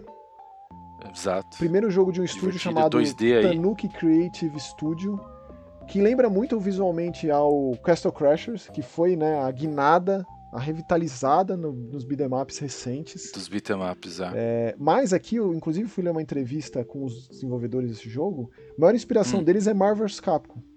E se você pega, é, se você pega os quatro protagonistas, né, do Jitsu Squad, que tem ali, tem um guaxinim, tem uma coelha, tem um sapo e tem um javali, eles são muito Sim. diferentes entre si. E eles remetem muito a, a de, determinados personagens de jogos de luta.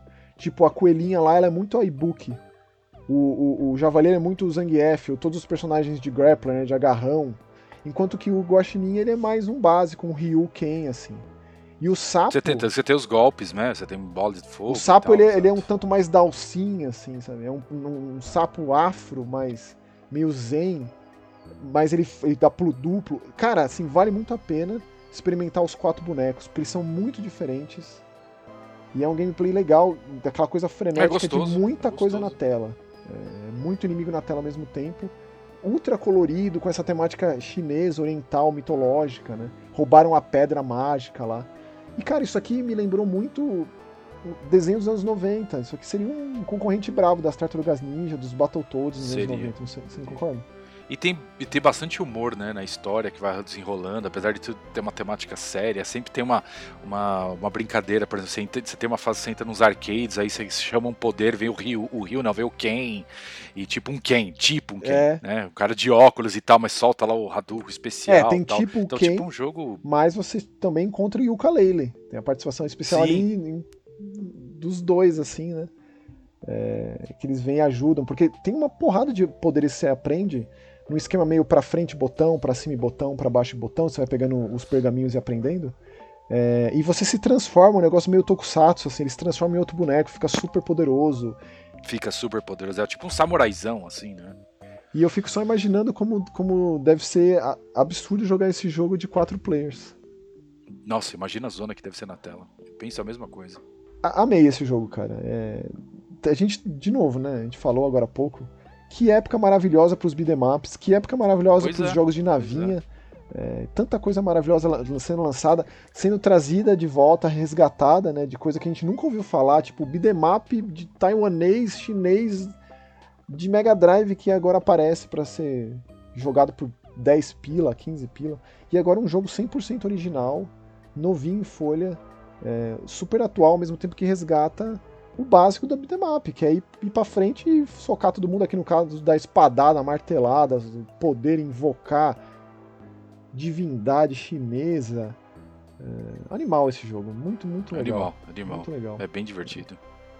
Cara, tipo, videogame, cara, tem para todos os gostos, para todos os tipos, para tudo. É só ir dar uma procurada aí. E o Jitsu Squad, ele diz respeito à porradaria pura e simples. 37 pila no, 38 pila no Steam. Eu tava lendo aqui, Max, o jogo conta com músicas do cara que compôs as músicas do Sonic the Red Rock, o Crush 40. Cara, muito bem lembrado, a trilha sonora desse jogo é absurda, absurda. É Ela absurda, me lembrou um Yuzo é. Koshiro no Is, a trilha sonora de Is, que é uma coisa umas guitarra frenética ao extremo, assim, um negócio virtuoso demais. Só fica pensando, meu, por que, que a trilha sonora disso aqui é tão boa? Por que, que é tão complexa, tão, né? É um disco, assim, é um disco de metal, assim, é... sem tirar nem pôr. Que curioso você ter puxado o nome do camarada, fiquei feliz, porque a trilha sonora é espetacular desse jogo aqui. E aí o próximo, Max, continua nessa mesma energia, assim, nessa mesma vontade, nessa mesma. esse mesmo é. jogo bem desenvolvido ou não? Eu acho que a gente vai pro outro extremo aí da, da, da história, né? O nosso, vai. Ah, é, vamos é, falar é de não consigo... Panda Punch. Panda Punch, é o Panda Vermelho. Eu não consigo não pensar na Gretzko. É, cara, Panda Punch me lembra, sei lá, o nome de suco terceira categoria, sabe? tipo, suco vermelho. Ah, do que que é? Morango? sabe que, que é a não, não, é vermelho. A, a, Panda Vermelha que sim, vai sim, sim, a gatinha, canta death metal no karaokê. É maravilhoso aqui. É, maravilhoso, mas isso aqui, é, né, acho que a Gretzko ficaria putaça com esse Panda Punch. Putaça. Aqui. É um joguinho mequetrefe, né? É um é. plataforma 2D. O jogo ainda tem. Os caras ainda têm a pachorra de dizer que tem puzzle nesse jogo. Que é empurrar caixa, passear botão. É, puta que pariu. É, é, é, um clássico aí, Ratalaika. É a Ratalaika não representando, né? É, não, é o Ratalaika old school, assim. É um jogo que você faz 1000G em, antes, antes de, Só matando o primeiro chefe você já tem 1000G. Mas, ó, não é tão fácil assim matar o primeiro chefe, hein? Não, comparativamente não, é, a outros é. Ratalaika Mil G Easy Games aí. Ah, sim, sim, entendi. Esse aqui, esse aqui demora um pouco mais do que 10 minutos.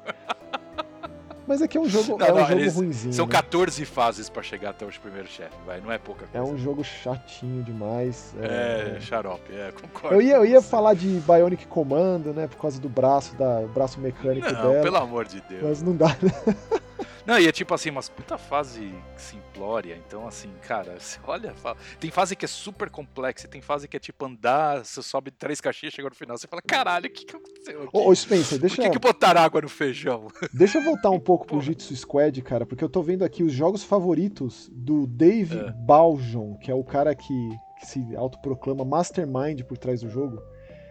Olha os jogos favoritos do cara: Thunder Force 4. Ninja Gaiden 2, Super Castlevania 4. Aí, tipo, né? Super Castlevania 4. Tá tudo é. muito direcionado ali, muito perfeitamente no lugar. Acho que o Super Castlevania 4 é o meu segundo melhor Castlevania, Max.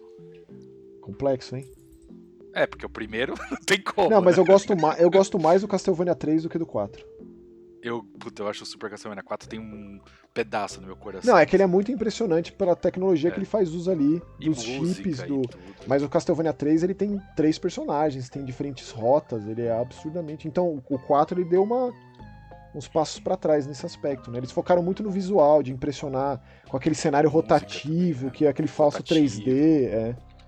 Não, eu não tô falando que é ruim, pelo contrário, eu tô dizendo sim, só sim, que sim. o 3 eu gosto mais, Dracula's Curse. Mas beleza, a gente tá falando de Panda Punch, Spencer. Mas não tem mais o que falar, né? Meio que trefe demais. Não. Assim, ah, já deu, né? Joguete é isso. É, cara, é uma açãozinha lateral aí, meia boca, fase meia boca. A música, eu acho que só tem uma música, tenho quase certeza. É, também, eu também tive essa impressão. Tem um looping ali chatíssimo. E assim, é. eu sou defensor da Rata Laika, cara. Os caras lançam coisa boa. Porém, Lançam, não, né, não. você precisa dar uma chafurdada ali para encontrar. É, tem hora que hora que precisa dar uma limpada na fossa, né? Ó, então, tipo, o Dandy, Dandy Range é Ratalaika, cara. Dandy Range é do André In que fez lá o Moonrider junto com o Danilo, junto com a Thaís. Não, por isso que eu tô falando, não é, cara, não é culpa deles. Não é isso, é que, cara... Não, mas a Ratalaika, ela, é, ela é publisher, né?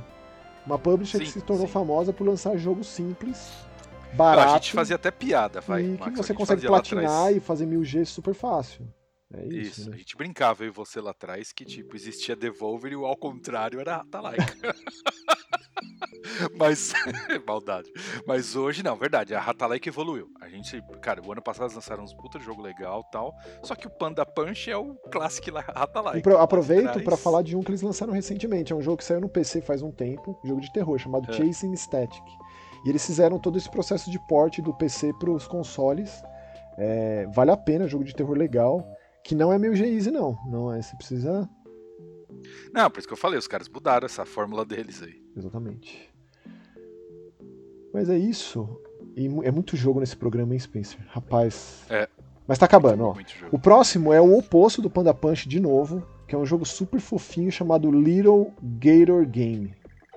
Little Gator Game. É. Você joga com um jovem crocodilozinho num jogo de plataforma 3D surpreendentemente focado numa história dramática, porque esse jacarezinho ele quer muito chamar a atenção da irmã, porque mostra no começo do jogo que quando eles eram menores, eles brincavam muito juntos nessa ilha onde o jogo se passa.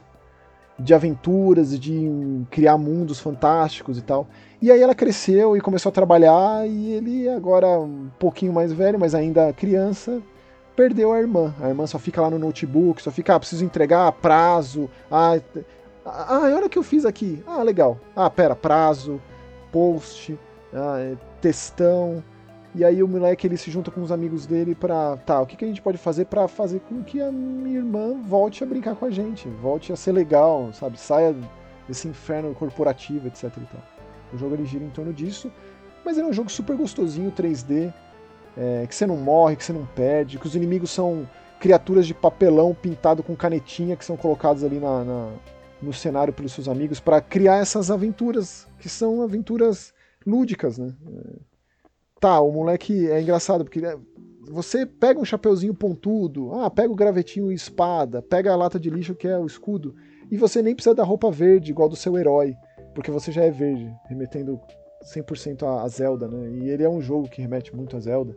Inclusive a forma como o, o, jacarezinho escala as coisas, muito Breath of the Wild, o fato dele planar como se fosse com, é, é com um pano também, muito Breath of the Wild.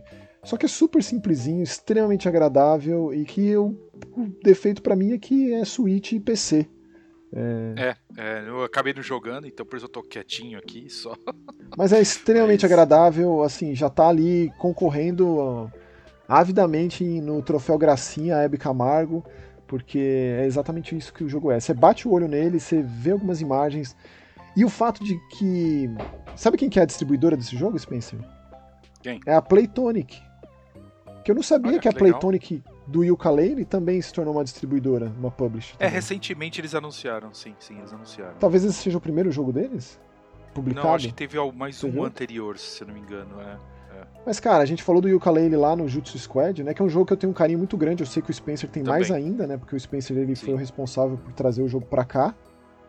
Físico. Você me deu um disco, você me deu uma cópia do Yooka-Laylee que eu tenho aqui. Eu tenho um carinho gigante por esse jogo, cara. Sim, é, eu, eu, também. Eu admito que eu também, porque, tipo, cara. É, não era todo dia que a gente ia jogar um novo, entre aspas, por favor, um Banjo Kazooie, então. Não, mas é isso mesmo. E na época não tinha muito jogo de plataforma 3D, não. Então ele foi um dos grandes responsáveis por trazer de volta uma nova era mágica de jogos de plataforma 3D. É claro que sempre, nunca deixou de existir Mario. Os Marios sempre foram lançados. Né? É, mas, cara, em quantidade, em, em, uma quantidade relevante, muitos jogos bons sendo lançados. Sabe, é, tipo, temos aqui o Little Gator Game, que é uma gracinha, é uma delicinha de jogo de plataforma 3D, com o selo de qualidade da Playtonic, sabe? Isso para mim diz muito. Diz muito eu só espero que ele saia para outras plataformas, porque eu não tenho o que falar desse jogo não, cara. Eu, como um grande fã de jogo de plataforma 3D, é uma gracinha. Ele me lembrou, sabe um jogo? Você jogou aquele A Short Hike? Sim, sim, sim, do passarinho, sim. Ele me lembrou, cara. É claro que ele é mais convencional quanto a ser um jogo de plataforma 3D, com relação à perspectiva de câmera, como a gente joga e tal. O Short Hike é um jogo muito especial em muitos sentidos, né? É... Sim. Eu diria que esse também. Então, se você gostou de Short Hike, dê uma olhada em Little Gator Game, que vale muito a pena. E eu não esperava derramar lágrimas com esse jogo, por conta da história aí dos dois irmãos, do irmãozinho e da irmã mais velha. Amei. Recomendo. E vamos pra saideira. E, e pra saideira, vamos pra um jogo que eu tive um mix entre amor e ódio. é um jogo argentino, de um único desenvolvedor. Mas eu digo que a ideia do jogo é muito boa. Eu imaginei que o jogo fosse de língua latina. É argentino, espanhol, é, o cara chama Maitan. Por causa do, dos nomes e tal, né? O protagonista Bruno Gallagher. É, é, ele, ele, já tinha. É um jogo da White Thorn Games, né? A gente vive falando dos jogos desses caras aqui. São jogos. Sim. Normalmente são jogos bem diferentes entre si, né? Eles são a publisher lá, mas eles vão atrás dessas experiências mais tranquilas, jogos mais relaxantes, é, que não tem essa coisa de um gameplay pesado, assíduo lá, né? Exigente. Mas ainda assim aqui é uma história de assassinato. Por mais que tenha lá um visual top-down, RPG 16-bit e tal, uma cara bem. É, meninas superpoderosas, ele, é verdade, pior que ele tem mesmo, tem, né, cara? Ele tem. Ele é um é. jogo sobre assassinato. Ele é um jogo sobre um serial killer ali que mata o tio de uma amiga desse nosso protagonista. Que é uma modelo, uma, uma, uma ricaça aí da área. E o cara uhum. percebe que ele tem uma certa capacidade de revisitar memórias e mudar os acontecimentos. De fato, mudar mesmo. É, uma bomba que explode e mata todo mundo passa a não existir mais essa bomba uma bomba terrorista, passa a não acontecer mais esse evento e as pessoas não morrem mais. Então é um jogo sobre isso. O Recall é o nome, e o nome diz tudo, né? É, diz tudo. Sobre sim. esse lance de revisitar memórias e mudar eventos. E por que, que você odiou, Spencer? Qual que foi o. Não, é que assim, o jogo tem um jeito de terminar a fase. É. Você fica ali. Então. É verdade, é verdade. Entendeu? Então, assim, você tem que às vezes você tem uma ideia que você fala, ah, agora vai funcionar. E essa ideia não funciona. Não. Dá uma merda no meio do caminho. Então, assim, qual que é o lance do jogo? É o seguinte, o lance é, você pode. Você começa o jogo, você tem umas ações para fazer, essa ação muda o futuro, logicamente. Ou a ação vai dar errado instantaneamente. É, muda, e muda o presente, né? Tá ali, por exemplo, você tá sendo interrogado e tem um guarda com uma arma na mão. Aí você revisita é. uma memória e aí você Exato. dá um jeito de fazer com que essa arma não vá mais parar na mão desse cara. E aí volta pro presente e, tipo, o cara tá desarmado. Como se fosse. É, o cara olha e fala assim, ué, cadê minha Exatamente. arma? E de repente. Aí o cara, o que, que é você muito- fez com a tua é arma? legal, Ele, Isso é "Putz, muito legal. Onde que será que eu esqueci? É meio que. É, É. assim.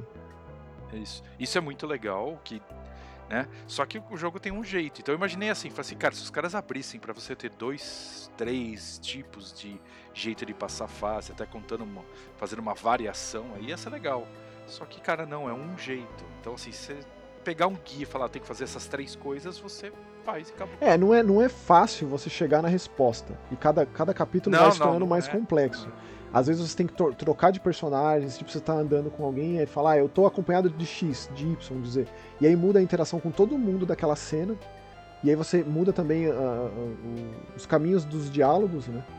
Que, que te leva a itens diferentes. E tem muita coisa de você conseguir portas de segurança que você precisa digitar um código ali. Pra você descobrir esse código é um trabalho, é um processo que você revisita aquela cena com, sob várias perspectivas. Então, para você chegar até esse, essa funilada, esse, essa única, única maneira de resolver, você passa por muitos caminhos. Né? Você passa por uma, uma série de, de ramificações, mas que vão te levar para o mesmo lugar. É, é isso que você está dizendo que é o ponto fraco. Né? É, é, é o ponto fraco, porque, tipo, podiam ter aberto um pouco o leque, entendeu? Mas ele não é Tem umas isso.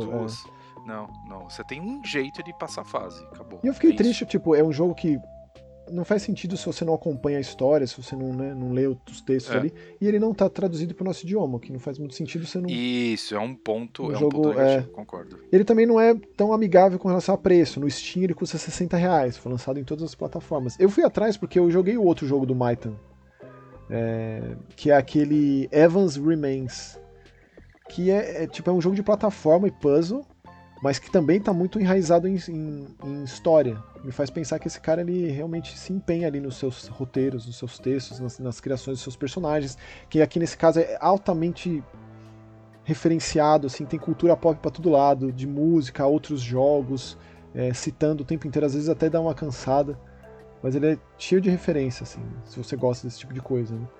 Mas eu gostei, cara, eu fui atrás justamente por ter gostado do Evans Remains, é, e, e esse aqui é um jogo muito diferente do outro. Eu tô vendo aqui a página do Meitan no, no itch.io, ele tem outros jogos, Hum. tem um chamado Dogus, tem um chamado Runes, esses eu não joguei. Mas todos têm a mesma cara, assim, dá pra ver que ele tem um estilo artístico muito característico, né? Que é bem legal. É, como eu falei, eu gostei do jogo, achei a ideia do jogo incrível. Pena que realmente eles É limitado. né? trabalharam em fazer uma saída por fase. Então, ok.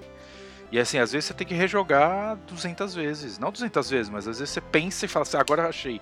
Aí se isso não dá certo, você fala, caraca, tô, tô sem- não sei mais o que fazer. É. E aí você tem que tentar todas as alternativas até que uma hora dá Não, certo. é chato, é Só chato isso. um jogo que É. recorre muito à tentativa e erro, né? Seja um jogo de É, plataforma, é isso, seja um jogo de é narrativa, seja um point and click, seja o que for. Quando você se vê ali numa enrascada, que a única coisa que você faz é ir, ir descartando as possibilidades. É tipo quando você tá preso no point and click, que você pega qualquer item e vai usando em todos os lugares, até que uma hora dá certo. Né? Eu acho que isso é meio triste, mas quem nunca, quem nunca, né? Exato. Mas é isso, aqui dos nossos 11 jogos nesse Mega Busters, é, inflado. É um recorde, não é? Acho que sim. A gente viu? vai tirando um atraso, né? A gente faz um jogo, a gente faz um É. programa quinzenal, mas a gente fala de 15 mil jogos, né? é, pois é. Mas é isso. Comentários, vamos para a área dos comentários do nosso programa Vamos. 47, o primeiro de 2023. Exato.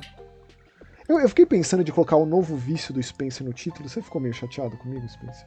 O que, que foi? Do quê? O, o título do programa Ah, não, não, imagina. Putz, pra mim não. Porque você gostou muito de Vampire Survivors. Ele te pegou numa progressão que foi legal de acompanhar. É, então, isso, isso, isso, isso é verdade. Ele pegou, realmente teve o lance da progressão dele aí que me prendeu. Tipo, porque eu vi claramente a sua cara olhando o jogo e falando: Não, não é possível que tá todo mundo jogando essa merda, que tá todo mundo gostando disso aqui. Não é possível. Isso, foi mais ou menos isso, Maxwell. E de repente, assim, até, que, até que de repente eu entendi. Só que, por exemplo, terminei lá e tem as fases bônus, eu não quero mais jogar, entendeu? Já, pra mim já deu. E teve uma atualização grátis agora com mais, mais conquista, mais troféu, mais arma, teve, né? E, e teve uma homenagem à Sonic, você viu isso, Spencer? Ah. O quê? A Sonic. As fases, as fases bônus de Sonic de pegar as esmeraldas. Sim, sim, sim, eu vi, eu vi, eu vi. Eu vi. Você não vai querer os jogar cara- isso? o cara- Ah, talvez, tá, tá instalado. É, a parte boa desses jogos assim é que o jogo é pequeno, então não tem problema deixar instalado. Falando, falando nesses crossover aí, o que eu quero. que eu tô mais empolgado do que eu imaginaria que eu estaria hum. é pro Dead Cell e Castlevania.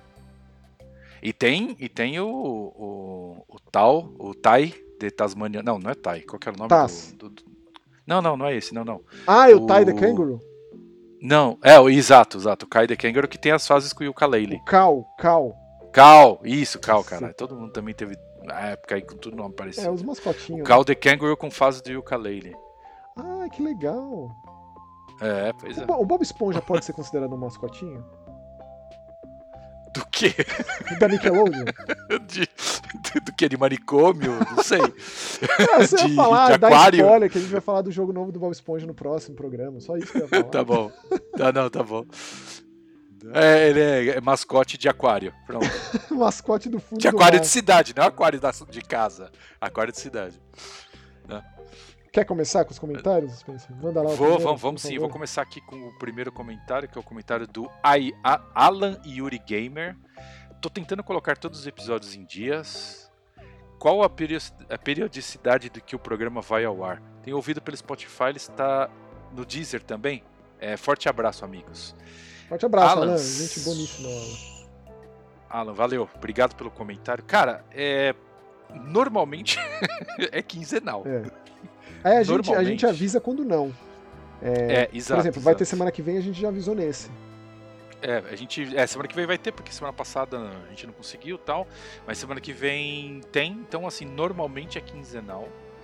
Mas, cara, acompanha a gente no Twitter lá e etc. Que a gente sempre posta. Exatamente. Eu, eu e o Max sempre posta. Inclusive, daqui a pouco eu vou soltar lá falando, gravamos o episódio. É. E ó, Spotify e Deezer, é isso mesmo. Ou aqui mesmo no Joga ETV que é onde a gente é. conversa com o pessoal, onde exatamente você... como você fez aqui agora. E obrigado pelo comentário, Alan. Volte sempre. E o come... a gente só lê os comentários daqui. É, é o, é o nosso caminho, tá? exatamente. É. Comentário do Yuri Campos. Saudades dessas conversas. O Feliz Ano Novo aqui nos comentários para todos. Que em 2023 Obrigado. a gente possa comentar os novos filmes do Adam Sandler, jogar Watch Dogs e Max Payne e ainda ouvir a análise do Maxon sobre o jogo de Velozes e Furiosos. Velozes e Furiosos. Nossa, verdade. ele fez o poporri da desgraceira aqui, né? Fez, fez. Muito legal as férias de vocês também. Spencer abaixo de zero e Maxon exibindo é. suas brasilidades na praia. Será esse o primeiro clima tenso entre os brothers de 2023? É, realmente, eu fui para Ilha Bela com a minha digníssima. Deixa um beijo aqui para Vanessa.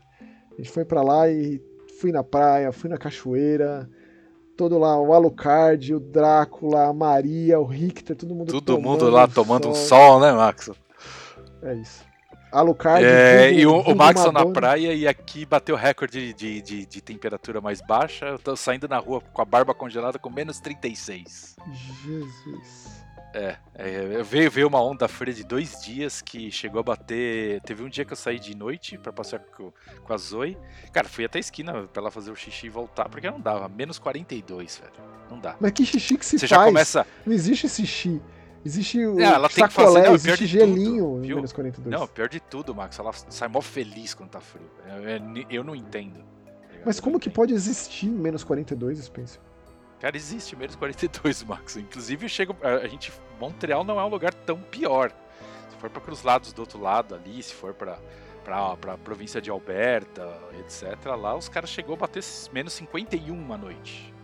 Menos 51 já é risco de. Quer dizer, na verdade passou de menos 45, diz que é risco de vida. Né? É exatamente isso que eu tô pensando. A pessoa morre, é. né? Quanto é, tempo morre, você morre fica. Congelada ali? rápido, é. assim. Sabe que eu andei um dia com a Zoe quando eu tava voltando para casa, tava eu e a Isabel, né? Eu, a Isabel e a Zoe andando. A gente tava voltando para casa, eu comecei a ficar, comecei a ficar zonzo. Cara, um puta de um sol, o dia tava lindo, céu azul, que é pior ainda. Tá, tá assim, é, quer dizer que tá mais frio ainda. Cara, eu comecei a ficar zonzo. A Isabel também não chegou, não chegou 100% bem em casa, não. Cara, tava menos 36, mas provavelmente a gente acabou ficando, sei lá, um tempo a mais, uhum, que não deveria, uhum. entendeu? Rapaz, pensa que É horrível. Eu, cara, eu, eu, minha barba quebrou. Eu tive que. Eu aparei minha barba depois desse dia porque começou a fazer uns buracos de, de gelo. Então... Nossa. É, violento, cara. É. Violento. Mas valeu, Yuri. Vamos manter Obrigado, as nossas mano. conversas, o Mega Busters firme e forte aqui em 2023, com certeza. Sim. E aí o Chris soltou um, o primeiro comentário dele do programa, imagino que vai ter mais. Que ele define Vampire Survivors como o equivalente a estourar plástico bolha. Puta que pariu, é, é bem isso. Parece estúpido, mas quando você começa não consegue parar. Tem até um inimigo que quando você mata o som lembra plástico bolha estourando. É verdade, tem mesmo. Talvez seja essa a, a, a, linha narrativa, a coluna vertebral do processo criativo desse camarada aí que fez esse Do jogo. cara. Ele começou a estourar bolha e falou, vou somar mais com vampiros, peraí. E saiu, tá aí. É, eu também passei por esses estágios de incru, incru, puta que pariu, incredulidade até o vício total e completo. Estou com 25 horas de jogo e fiz força para me desprender do jogo. É, eu te entendo. Mas só de ouvir vocês falando já me deu vontade de tentar só mais uma partidinha. Só mais uma, juro. Juro que isso vai ser só mais uma. Uh, não, eu não tenho problema, posso parar quando eu quiser, mas eu não quero parar agora. não, ah, não, é, não é. Um ah, esse A pode é. ser lido de muitas formas, cada de um interpreta a sua é, é, própria maneira. Eu tenho uma facilidade de lidar com esse tipo de só mais uma, viu? Eu, eu consigo parar, assim, é pouca coisa que me prende. Porém, tô eu lá no Dead é. by Daylight, né? Que inclusive joguei recentemente com o Glauco e com o Batelli, deixa um beijo, um abraço para eles. É, eu, o meu problema era The Division, só consegui resolver quando eu desinstalei. Ah. Mesmo sendo tudo a mesma coisa que eu jogo bem. Quer dizer, é, pelo menos eu acho que eu jogo bem, né? Então eu já tava jogando, pra você ter uma ideia, o jogo já eu só consigo jogar o jogo no hard porque no normal já, já não tinha graça. Então joga bem, pô. É, né? né? É aquele negócio que você vicia tanto, aí você pega as armas especiais que tem bônus e não sei o que, vai indo. Você não para, entendeu? Porque você fala, nossa, é uma arma nova. É, é ah, vamos atrás. Ah, você é uma mochila nova, é a mochila não sei o que. Você fala, ah, beleza, vai atrás. Aí não, você não cara, para. Eu, eu não sou adepto do jogo infinito. Eu gosto do jogo que é. acaba e você vai pro próximo. Esse é o meu esquema de jogo. Mas valeu, Cris, pelo comentário.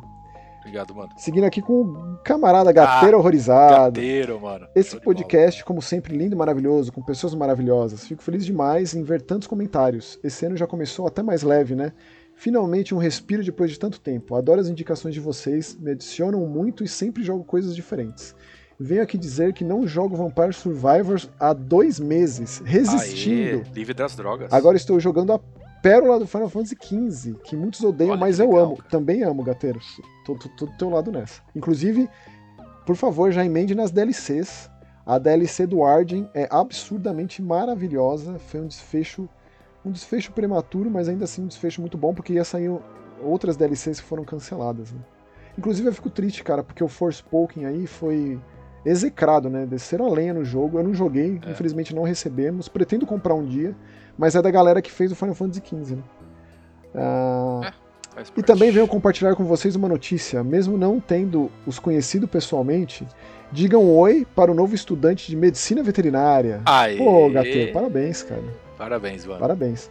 Gateiro subiu de nível e vai ajudar animais na prática. Abraços e aguardo ansioso o próximo cast. Tá aqui, tá o próximo cast, Gateiro. E o Chris respondeu você dizendo: Vi no Twitter a notícia que você vai se tornar um veterinário. Os animais do mundo agradecem. Exatamente. Show de bola. Que alegria. Que alegria de comentário, Gateiro. Isso é a, no... a lenha na nossa fogueira, cara. É o que faz a gente continuar aqui sem dúvida nenhuma. Muito obrigado.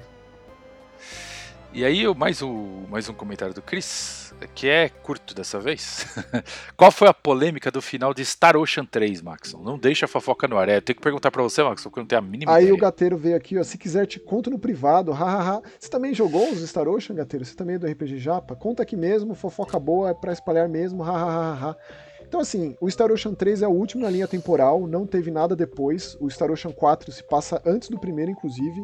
E o 5 ainda nem consegui pontificar onde que vem, mas eu acho que também é depois do Last Hope, porque é, é, tem uma personagem com o mesmo sobrenome, é uma. uma é da mesma, da mesma família lá, uma personagem importante.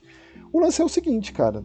O final do Star Ocean 3 é, sabe o final, cena pós-créditos do MIB, do primeiro MIB? Que tá tudo dentro da fubeca do alienígena. Só que a fubeca do alienígena é um MMO. Jogado por, um, por, uns, por seres lá, por seres X. É isso. O Star Ocean se passa dentro de um MMO. A gente tá jogando com. Somos personagens controlados por outro. Isso é mais ou menos o que eu me lembro de quando eu joguei o Star Ocean 3 há anos, porque é um jogo de PS2, eu terminei na época lá. Nunca mais joguei de novo. Não gosto daquele jogo. É, eu não sei também se tem gente que gosta dessa reviravolta. Eu acho idiota. Eu acho. Sabe? Totalmente. Uma coisa é você ter o final do Phantasy Star 2. Um dos melhores finais de todos os tempos de videogame. É. Uma reviravolta absurdamente fantástica. no Mega Drive, é um dos primeiros jogos de Mega Drive, né, Spencer? É 89 o Phantasy. Star 2, né? É, é, exato, exato. É, O lá, lá no O comecinho. outro extremo é a tranqueira do final do Star Ocean 3. Sabe? Esse plot twist idiota. É isso. Aí se você gosta ou não, eu achei. Ainda até hoje, ó, tô revoltado aqui. Na época, você imagine eu, muito mais jovem, muito mais problemático, muito mais revoltado, como eu fiquei quando eu terminei o Star Ocean 3. Deixa eu ver. É isso. E o próximo comentário, Max? Manda lá, pô, manda do Nerval aí. Manda lá, do comentário do Nerval, nosso grande amigo também, tá sempre aqui. Obrigado, Nerval, Valeu, pelo Nerval. comentário. É, Primeiro, um feliz 2023 para vocês, para você também, Nerval. E que possamos estar por aqui desejando um feliz 2077 nos comentários de mais um 2077 episódio de é um Mega fodendo. Busters. Quando essa hora chegar. Caraca, 2077? Será que eu tô vivo até lá? É, Depois, sobre a percepção da criançada com jogos clássicos ou é, que emulam o estilo, posso dizer pelos meus filhos que eles não curtem muito. Já tentei mostrar um Chrono Trigger, um Super Mario 3, mas o apelo do Minecraft e do Fortnite é muito maior para eles. Eles até jogam um clássico se houver um interesse secundário, por exemplo, eles são fãs de Pokémon e eu mostrei os RPGs de Game Boy para eles. Aí eles colocaram o emulador no celular e jogam pelo Pokémon. Não, não por ser um, um JRPG clássico. Mas é isso. Mas é isso aí. Cada um com os jogos de sua geração e obrigado por mais um episódio incrível. É, Mas é isso, Nerval. Eu entendo. Acho que a molecada hoje. Não vou- posso generalizar, né? Mas tem, tem- por exemplo, eu tinha. Eu vou, vou contar uma história muito louca, assim. Quando eu era. Já tava numa certa idade, vamos dizer assim. Eu conheci um moleque de 15 anos de idade que começou a colecionar videogame antigo. E era uma coisa meio louca, porque já tava na época do, vai lá, PlayStation 2, vai. E, e quando saiu o PlayStation 2, quando teve aquela passagem de PS1, né? Que o PS1 gráfico é grotesco, né? Falando de 3D. Aí você Para! vai pro gráfico. Eu acabei de falar Ah, de Xenogears, o Xenogears é tão lindo. Quando, quando ele mistura é, é pixel, 2D, Então, sprite com, mistura. com 3D fica muito legal. Ou quando é cenário pré-renderizado, tipo Resident Evil, é muito legal. Agora você vai me falar que Silent Hill é grotesco gráfico? É. Ah. Tchau. mas beleza, Tô indo vai, embora, beleza, vai. acabou. Vai que Tchau, aquele gráfico tchau. um pouco mais simplificado, pra não agredir ninguém. E aí você vai pro PlayStation 2, que era um console muito mais trabalhado visualmente, né? Os gráficos, você tinha lá um Devil May Cry e etc. E ele tava dando os passos pra trás, entendeu? Ele tava jogando as coisas velhas, que era uma coisa que na época, Mega Drive. Mas o que que incentivou ele a fazer isso? Ele fez isso, normalmente, tipo, é, tem alguma, alguma uma pessoa na ele- vida dessa, dessa, desse jovem. Ele, fez isso porque ele quis? Ele fez isso porque... Não, cara, eu, eu conheci ele, tipo, de, de conhecer mesmo. Eu cheguei aí ver a coleção dele, porque ele tinha um bom dinheiro. Ele fez isso porque ele sentia que os jogos atuais não, não tinham um grande. é, não, não davam muito desafio. Absolutamente por conta própria, assim, que ele... É, por conta própria. Ele não tinha um pai que influenciou, não tinha nada. Entendeu? Sempre tem alguém, um primo, É, coisa, é, né? Que, é um amigo, sei lá. Ou no caso Não, o youtuber, moleque, no caso alguém da Ele era fora do normal, assim, entendeu? Vai, se, se o pessoal estivesse jogando Fortnite hoje, ele não estaria jogando Fortnite hoje com 15 anos de idade. Entendi. Mas, ó, Nerval, vou te falar, cara, eu acabei de acabar a demo do Sea of Stars, que é o jogo novo Sea da galera Stars. da Sabotagem, que é uma grande homenagem ao Chrono que você citou aqui, né? Eu terminei três vezes a demo, cara. De tão maravilhoso que é o negócio. Eu digo, se o Chained Echoes é meu jogo favorito do ano passado, desse ano, é muito provavelmente vai ser o Sea of Stars, cara. Eu não sei, eu não sei o quanto que. Eu, eu não me considero um cara nostálgico, sabe? Eu não me considero um cara que se apega tanto assim. Mas aí nessas horas eu tô sendo meio hipócrita dizendo isso, não? Maxon do céu, como você não se considera? Eu sou. Você guarda o nome do japonês. Não, mas aí eu só tenho uma Você fala do jogo lá de seletiva. 2000 Não, e... não, sabe, aí. de 1990 e tanto, 1980 e Mas eu não sei o mas- CEP da minha casa. Tipo, é uma memória seletiva que eu não tenho muito controle. Eu só eu leio sobre e o negócio fica na minha cabeça. Eu digo nostalgia de tipo isso ter esse, esse valor muito forte assim. Eu sou um cara que valorizo muito o que foi feito na sua devida época. Por isso que eu não gosto muito do envelhecer o mal. Porque eu tento entender por que, que a coisa foi feita naquela época. E tem o seu valor. Muita, muita, ah, o Poltergeist envelheceu mal por causa dos efeitos especiais. Cala a boca. Não, Na é- época era o melhor que tinha. É é nesse sentido que eu, quero, que eu tô querendo dizer. É nostálgico isso? Não sei. Pode ser que sim. É. Pode ser que não, mas provável é quem sabe. Pode ser. É. Mas ó, por favor, joguem a demo do Sea of Stars lá no Switch. Eu acho que só tem no Switch por enquanto, talvez no Steam, não sei. Que é a coisa mais maravilhosa do mundo, cara. Meu Deus. Tipo, os caras fizeram a maior homenagem a Shinobi e Ninja Gaiden com The Messenger. Vão fazer a maior, maior homenagem do mundo a Chrono. Digo, tem o Chain de Echoes aí também, né? Ah, que, que, época maravilhosa que a gente tá vivendo, cara. É isso que eu tenho pra falar. E obrigado por comentário, Nerval. Valeu, mano.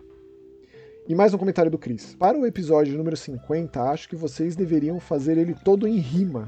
Meu Deus, Chris, para, velho. Aí o, Ner o Nerval problema. comentou: estilo Camões, sonetos. Meu Deus. Mas ao invés de narrar a glória das navegações portuguesas, narrem a jornada de 50 episódios com os melhores momentos até então.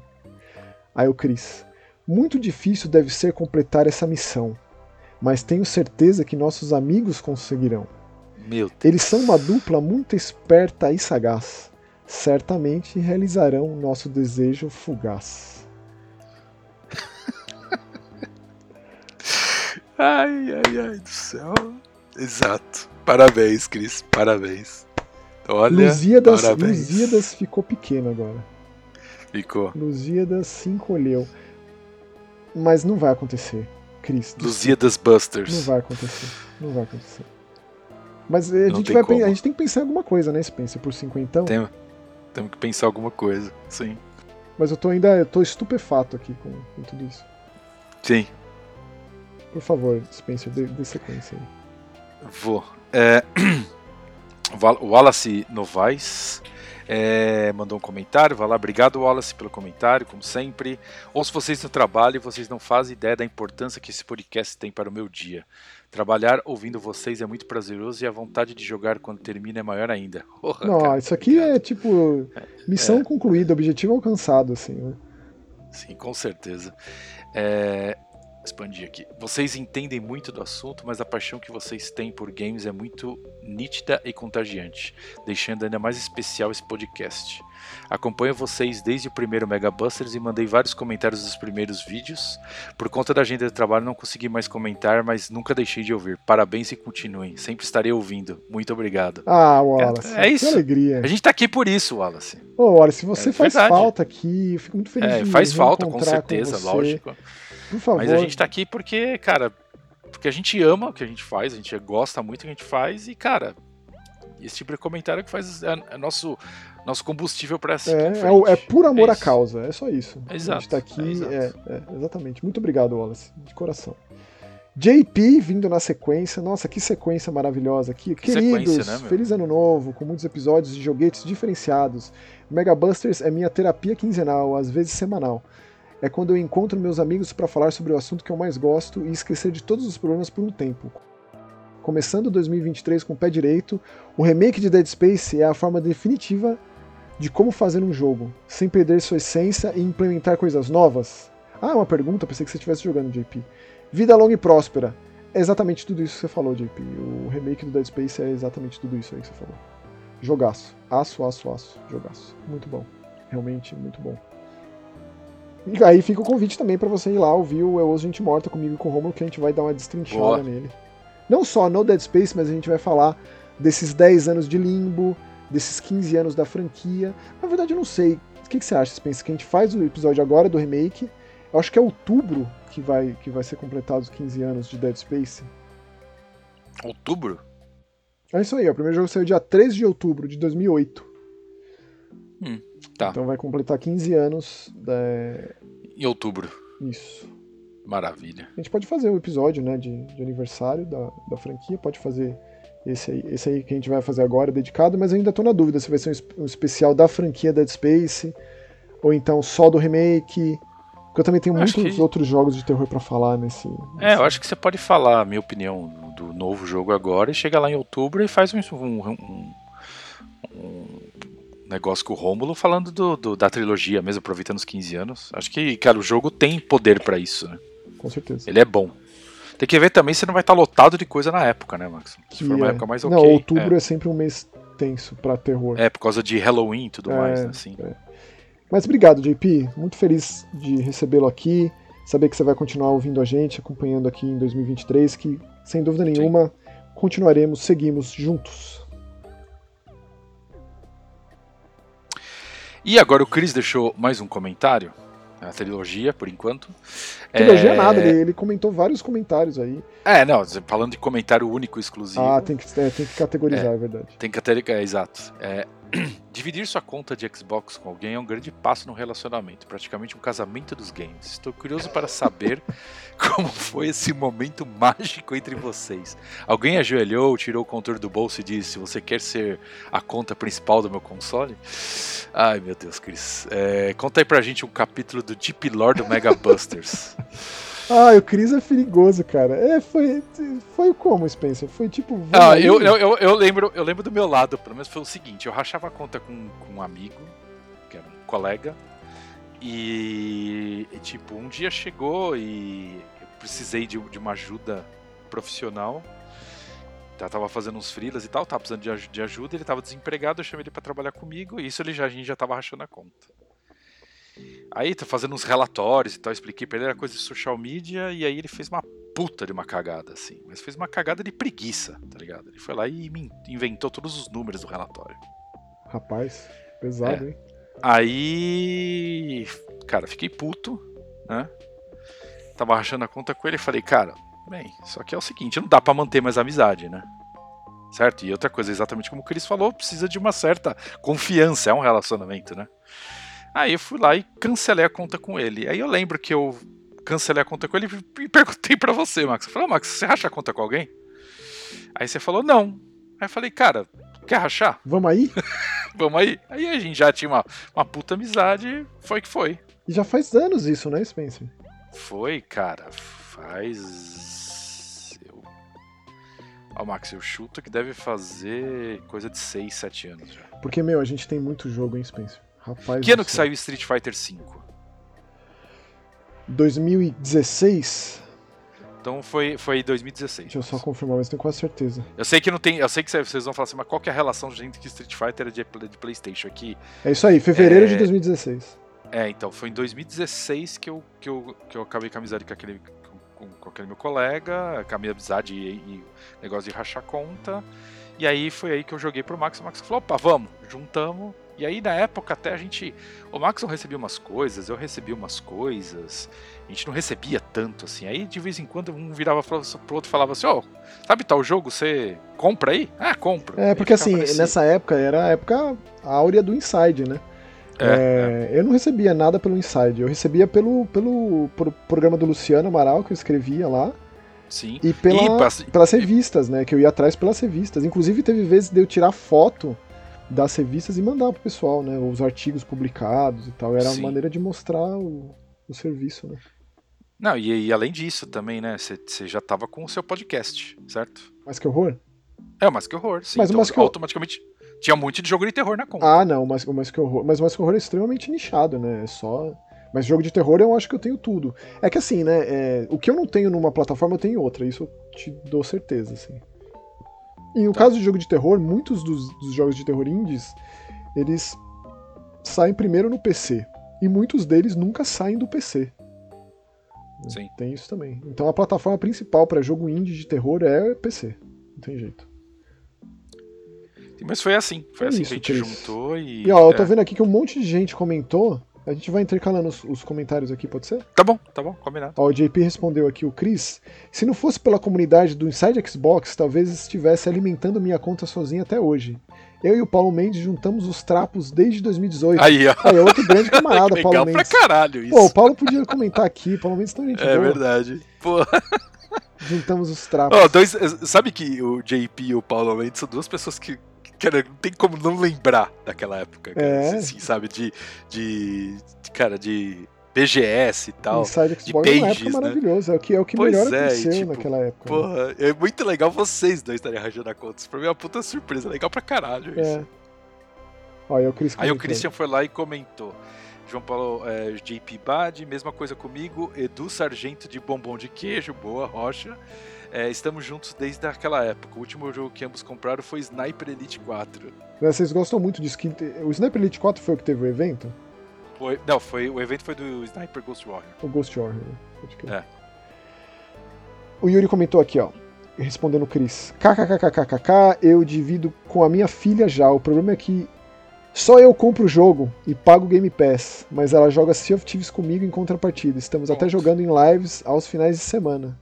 Imagina jogar Sea of Thieves com a sua filha, que, que experiência mágica. Do caralho, caralho, para, perfeito. É. Aí o Cris mandou aqui, ó, manda o link dessa live que eu quero ver. Pois é. E aí a gente recentemente, eu e o Maxon, chegamos à marca de 2.200 jogos, Maxon. passou já, já passou. Meu Mas recentemente Deus. batemos a marca. Dois E assim, é, é uma coisa muito louca, porque eu lembro que em março do ano passado um amigo me perguntou quantos jogos a gente tinha na conta. Um amigo que vem aqui em casa, tal, a gente tava batendo 1.700 na época. Já- de lá pra cá a gente já aumentou 500. Nossa, eu preciso me controlar, Foda. cara, de ficar indo atrás de jogo, porque eu sou descontrolado nisso. mas, mas legal essa cascata, que nunca. Fazia tempo que eu não pensava nisso, né? É, Pois é, pois é, é só o lógico que é. Cris mesmo, viu? É, só, só ele. Ó, o Raul Vinícius, grande Raul, vindo comentando aqui, ó. Ô, grande. Que Saudade 2023 de seja um ano incrível, com muita saúde, muitos jogos e momentos inesquecíveis pra vocês dois e pra nossa comunidade. O chorinho de games de 2022 e o início de 2023 já tá trazendo grandes jogos. Estou completamente apaixonado por Hi-Fi Rush, cujo eu espero que a dona Microsoft mande um código do game pra vocês compartilharem conosco o relato dessa maravilha. Aqui no caso foi a Tá Bethesda, aqui. Tá aqui no aqui. programa devidamente homenageado, grande camarada César, sempre responde os nossos e-mails, sempre fala com a gente. Maravilhoso. Ser É, mandou luz. pra gente no mesmo dia que a gente É. do evento, eu já falei com ele, falei, meu, o que, que tá acontecendo? O que, que é esse jogo? O que, que o João Johannes tá. O que, que é isso? Shinji Mikami. César é gente boníssima. Outro É. ponto aqui é que venho me registrar também no clubinho de viciados em Vampire Survivors.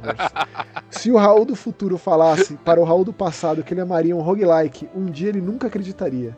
Mas aqui estou Pois é. eu provando o sabor mais bittersweet de estar deliciosamente enganado. Abraços, meus amigos. É muito bom estar enganado mesmo, Raul, nesses casos. Que, é, cara, é, é a simplicidade que pega pesado e de repente o negócio se torna uma besta fera descontrolada que você. Pois é. Pois é. É, o Vampire Survivors ele é um, um caso clássico, sim. Obrigado, Raul, pelo, pelo comentário e feliz 2023. E mano. assim, Obrigado mesmo. eu, pra você também, feliz ano. Não dá nem pra falar feliz ano novo mais, né? Mas Ah, é, já que é 2023 fevereiro, seja maravilhoso pra todos. É, e eu exato. quero ver alguém falar groselha de Hi-Fi Rush, alguém criticando esse jogo de alguma forma. Não vi ainda. Ainda não. ainda não. Ainda não, mas a gente sabe que o mundo sempre tá aí pra nos surpreender, né? Pois é, É verdade, não é sendo pessimista, a gente Sim. sabe que é verdade. é verdade. É, vou ler o comentário do Bruno Oz, o grande professor. É, feliz ano novo para vocês. Que felicidade poder contar com as dicas e a companhia quinzenal do Megas Busters por mais um ano. É, preciso enfatizar, nunca é tarde para espalhar a palavra de Vampire Survivor. Nossa, cara. Fiz todas as conquistas, liberei todos os personagens pré- pré-DLC e mesmo tendo jogado esse tanto, tenho dificuldades de explicar o jogo para as pessoas e porquê dele ser tão viciante. Ainda bem que não estou sozinho nessa e adorei ouvir a análise de vocês sobre o jogo. Abraços. Abraço sócio. Valeu, mano. É, realmente, cara, é difícil. Você tem que. É, Você tem que dar o controle na mão da pessoa, dar o celular, falar, dar o vai. diabo. É tipo, vai. É. E se a pessoa olha pra você com uma cara de incredulidade, você só fala, exato. confia em mim, Não, você confia, É, né? exato. Aí você fala, você dá o controle e a pessoa pergunta que botão aperto? Nenhum. Só, só, só, só vira pros lados. Só, só, só, só o movimento do personagem. É. Só, e só aceita, só. Exato. Vai. E valeu, Bruno, pelo comentário. Valeu, mano. Ó, o camarada Hendrick vindo aí, o Hendrick Sweet Diogo. Agora 2023 começou de fato, rostinho Aê. feliz. Esse atraso para jogarem os jogos é excelente. Não é raro encontrar resenhas de quem jogou tudo correndo para falar do jogo na crista da onda e muitas vezes afeta a percepção. Boa. além de ser uma ótima forma de repescagem para jogos ofuscados em seu lançamento. Sobre o prazer na dor, recentemente joguei Hollow Knight e confesso que amei e odiei o jogo. Foram tantas experiências memoráveis lado a lado com momentos desprezíveis de punições de meu tempo que quase me fizeram desistir. Hoje chamo esse design de BDSM dos jogos e quero passar longe quando é o foco. E se me permitem uma pergunta, o que vocês gostam de consumir no que diz respeito a comunicadores de videogames? Abração. Ô, louco. É, Hendrik, cara, eu tentei muitas vezes o Hollow Knight. Essa última vez, que foi a quarta, eu pensei que eu fosse terminar, mas já faz muitos meses que eu não jogo, então eu já tô bem perdido lá. Se eu fosse voltar pra ele, eu teria que recomeçar. Então eu acho que quando saiu o Silk Song, que eu também acho que não tem data certa, seria um momento de resgate aí, né? De tentar de novo e ver se agora vai, porque, cara, é Metroidvania, eu gosto muito. Tem uns aspectos que eu não gosto tanto, assim, que remetem a Dark Souls, umas bobagens assim. É, mas, cara, eu preciso terminar esse jogo, meu. Eu preciso terminar esse jogo. Não faz sentido não ter terminado esse jogo do tanto que eu gosto de Metroidvania. E comunicador de videogame que eu acompanho, infelizmente eu não sou consumidor nem de podcast nem de vídeo. Mas eu converso bastante com as pessoas na internet, né, no Twitter da vida sobre isso. É... Agora, citar uma pessoa, você tem alguém que você citaria, Spencer? Tô pensando. Acho ah, cara, não. tem o pessoal da 04 Media. Você conhece esse canal, Hendrik? Ah, sim, verdade. Que é o Daniel e o Arthur. Eu gosto deles. Assim, gosto de convivi com eles, já trabalhei com eles, são pessoas que é, eu O Arthur gosto. mora aqui no Canadá também, ele é. mora em Toronto, inclusive mandou SMS semana passada. É, eles estão produzindo um documentário sobre revista de videogame. É, pediu pra, pra eu dar entrevista. Então é o, é, o, é o quem eu recomendaria dar uma olhadinha lá. Eles fazem muito vídeo de, de, de jogo velho, videogame velho, de Nintendo 64, eles têm os especiais fantásticos lá. A Dominique, ela faz uns especiais Sim. fantásticos, cara. Ela fez um da Elvira, que é assim, importantíssimo é, para resgatar jogos é da Elvira. É, é. é, um que eu tenho um carinho muito grande, assim. Sim. Então é um canal que eu recomendaria. Eu não sou, assim, ávido consumidor. É, também não. Mas é, é o que eu diria.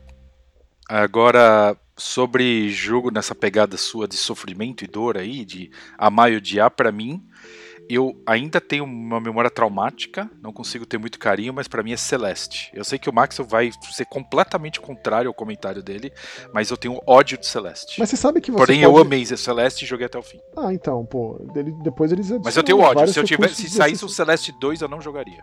Não, eles é, não, vai ter o um jogo eu novo dessa galera, né? Que que não é bem Celeste 2, remete especialmente à arte e tal, mas eu imagino que o gameplay seja diferente, mas é, é, existem inúmeros recursos de acessibilidade no Celeste para você terminar o jogo. Você não precisa jogar ele Sim, sim. Né? Inclusive foram adicionando depois. Até, é, né? na, no, é, foi é. um tempo depois. Mas é. ele é um jogo bem difícil, assim. Mas eu gosto muito. É, são dificuldades bem distintas, né? A dificuldade do Celeste é o tipo que eu gosto. Bastante. Já a do Hollow Knight, em alguns aspectos, não. Mas ainda assim eu encaro. Eu encaro muitas dificuldades que eu não gosto tanto também. É, sim, acontece. Normal, né?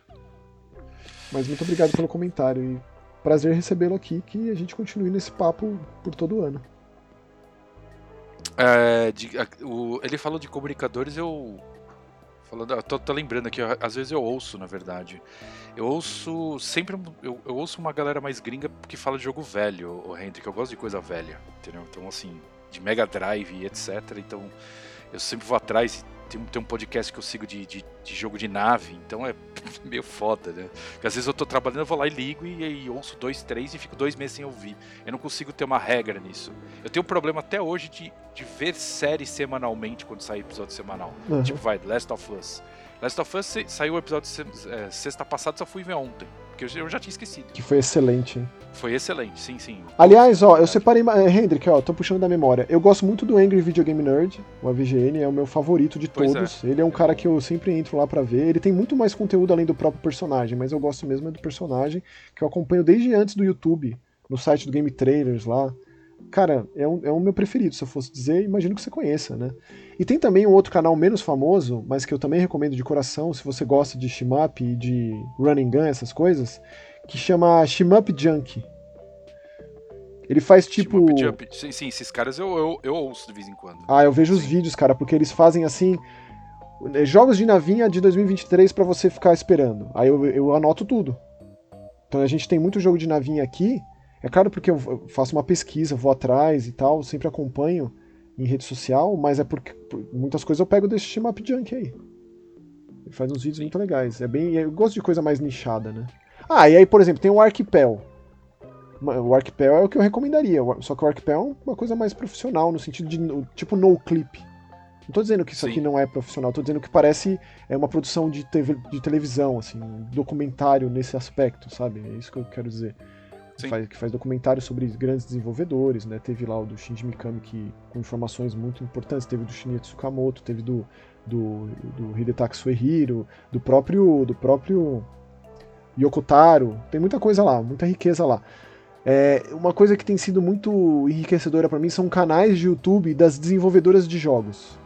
Né? Então a Bokeh Game Studios, que é a desenvolvedora nova do Keiichiro Toyama, tem postado vários vídeos lá sobre o processo de criação do do Slitherhead. Mas mais que isso, tem, eles convidam desenvolvedores para irem lá conversar sobre videogame. Então foi lá o, o de novo, o Shinji Mikami, foi o, o aquele camarada lá, o, o Shuhei Yoshida, dos jogos Sim. indies da Sony. É, então assim, isso é, é muito valioso, são informações ali que você dificilmente vai conseguir em outro lugar. É, agora um negócio completamente fora do normal. Eu não, eu não jogo Fortnite, mas eu sempre assisto Fortnite por uma pessoa, que é uma coisa minha, bem coisa única, assim. Eu gosto de punk, sky, etc. Então, tenho uma banda chamada Less Than Jake, que é super famosa, e tem um integrante brasileiro nela, que é o Roger Lima. E ele faz streaming de, de, de, Fortnite quase todo dia. Eu assisto. Exatamente porque é o Roger Lima. Mas assim, eu assisto porque ele fica comentando e o pessoal fica soltando pergunta de, de coisa da banda, de coisa, e eu fico assistindo. Então, pra mim é um, meio que um contato com o cara, assim. E é todo inglês, apesar de ser brasileiro, ele nem fala português direito, que ele, cara, mudou pros Estados Unidos com tipo 2, 3 anos de idade. Então. Mas é, cara, é uma coisa que eu acompanho. Eu sei que não tem nada a ver, mas. Cara, olha isso. Se você tipo... gosta, mas é legal, é bem fora do normal, entendeu? É, Shinji Mikami, parte 1. O nascimento do horror de sobrevivência. Como que você não assiste um negócio desse? Exato, exato. Tipo, é, a direção de arte em Final Fantasy com Isamu Kamikoku. É, é, tipo, é, como que você não vê essas sim. coisas, sabe? É, exato. É muito. Eu não sei se a pronúncia é Artipel ou Arquipel. É, mas tem tipo tem um compositor. Eles, eles foram atrás do compositor de Panzer Dragoon, cara. É, a compositora Saori Kobayashi lá. Sabe, tipo, esse tipo de valioso é uma coisa muito valiosa, um negócio muito. Você é louco. Mas é isso. É...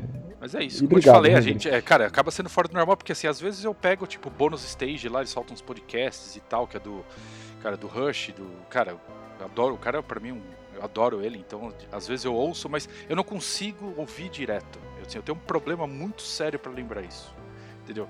O que me lembra, às vezes eu ouço, entendeu? Se eu tiver um alarme que fala assim, ó, oh, por exemplo, o, o Twitch tem lá, ele fala assim, ó, oh, o Roger Lima vai entrar online. É, eu vou lá e ligo. é por isso, entendeu? Mas é, dos caras de nave, etc., o, o, Spotify avisa, então eu acabo vendo, mas é isso, cara. Isso.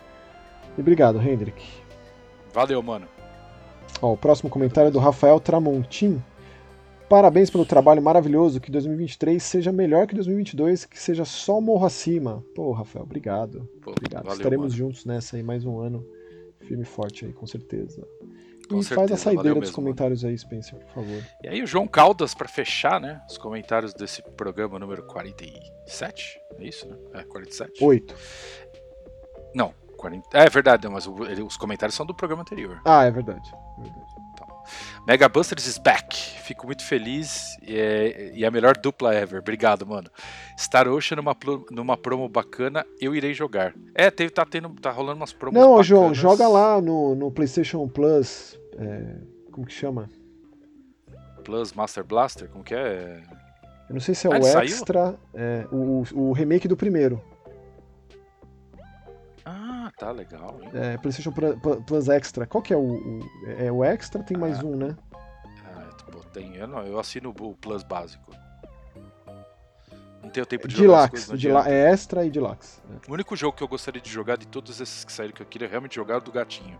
Acabei não jogando Stray. Ainda não joguei. Cara, eu não terminei esse jogo. Pois como, é, como não... a gente não recebeu, eu comecei, tava gostando, mas eu não terminei, você acredita? É, então, aí fica complicado a gente não focar, é. focar em coisa fora, assim. Exatamente. É... E aí. Vampire Survivors lembra uma navinha delícia. É, lembra. Mas com seu toque e é um vício. No aguardo nos próximos episódios, com certeza. Valeu, mano. Muito Valeu, obrigado. É... aí. E é isso, né? Vampire Survivors, você começa e não para. É tipo é, você viu aí que todo mundo gosta e ninguém consegue largar. É, e, né? exato, exato. é um fenômeno do ano passado. Hi-Fi Rush, né, Max? Porque... Ah, dificilmente. Vamos ver os é, comentários é, do próximo. Sempre vai né? ter os haterzinhos, mas. Eu né? acho difícil, cara. Pelo menos aqui da nossa patotinha aqui, alguém que vier falar groselha do Hi-Fi, vamos ver. Às vezes tem uma crítica bem Boa, concisa, né? contundente, é uma crítica, né? Sempre válida. Mas é isso aí, chegamos ao final de mais um episódio. Nos encontramos semana que vem, excepcionalmente. Muito obrigado, valeu, tchau. Tchau, tchau.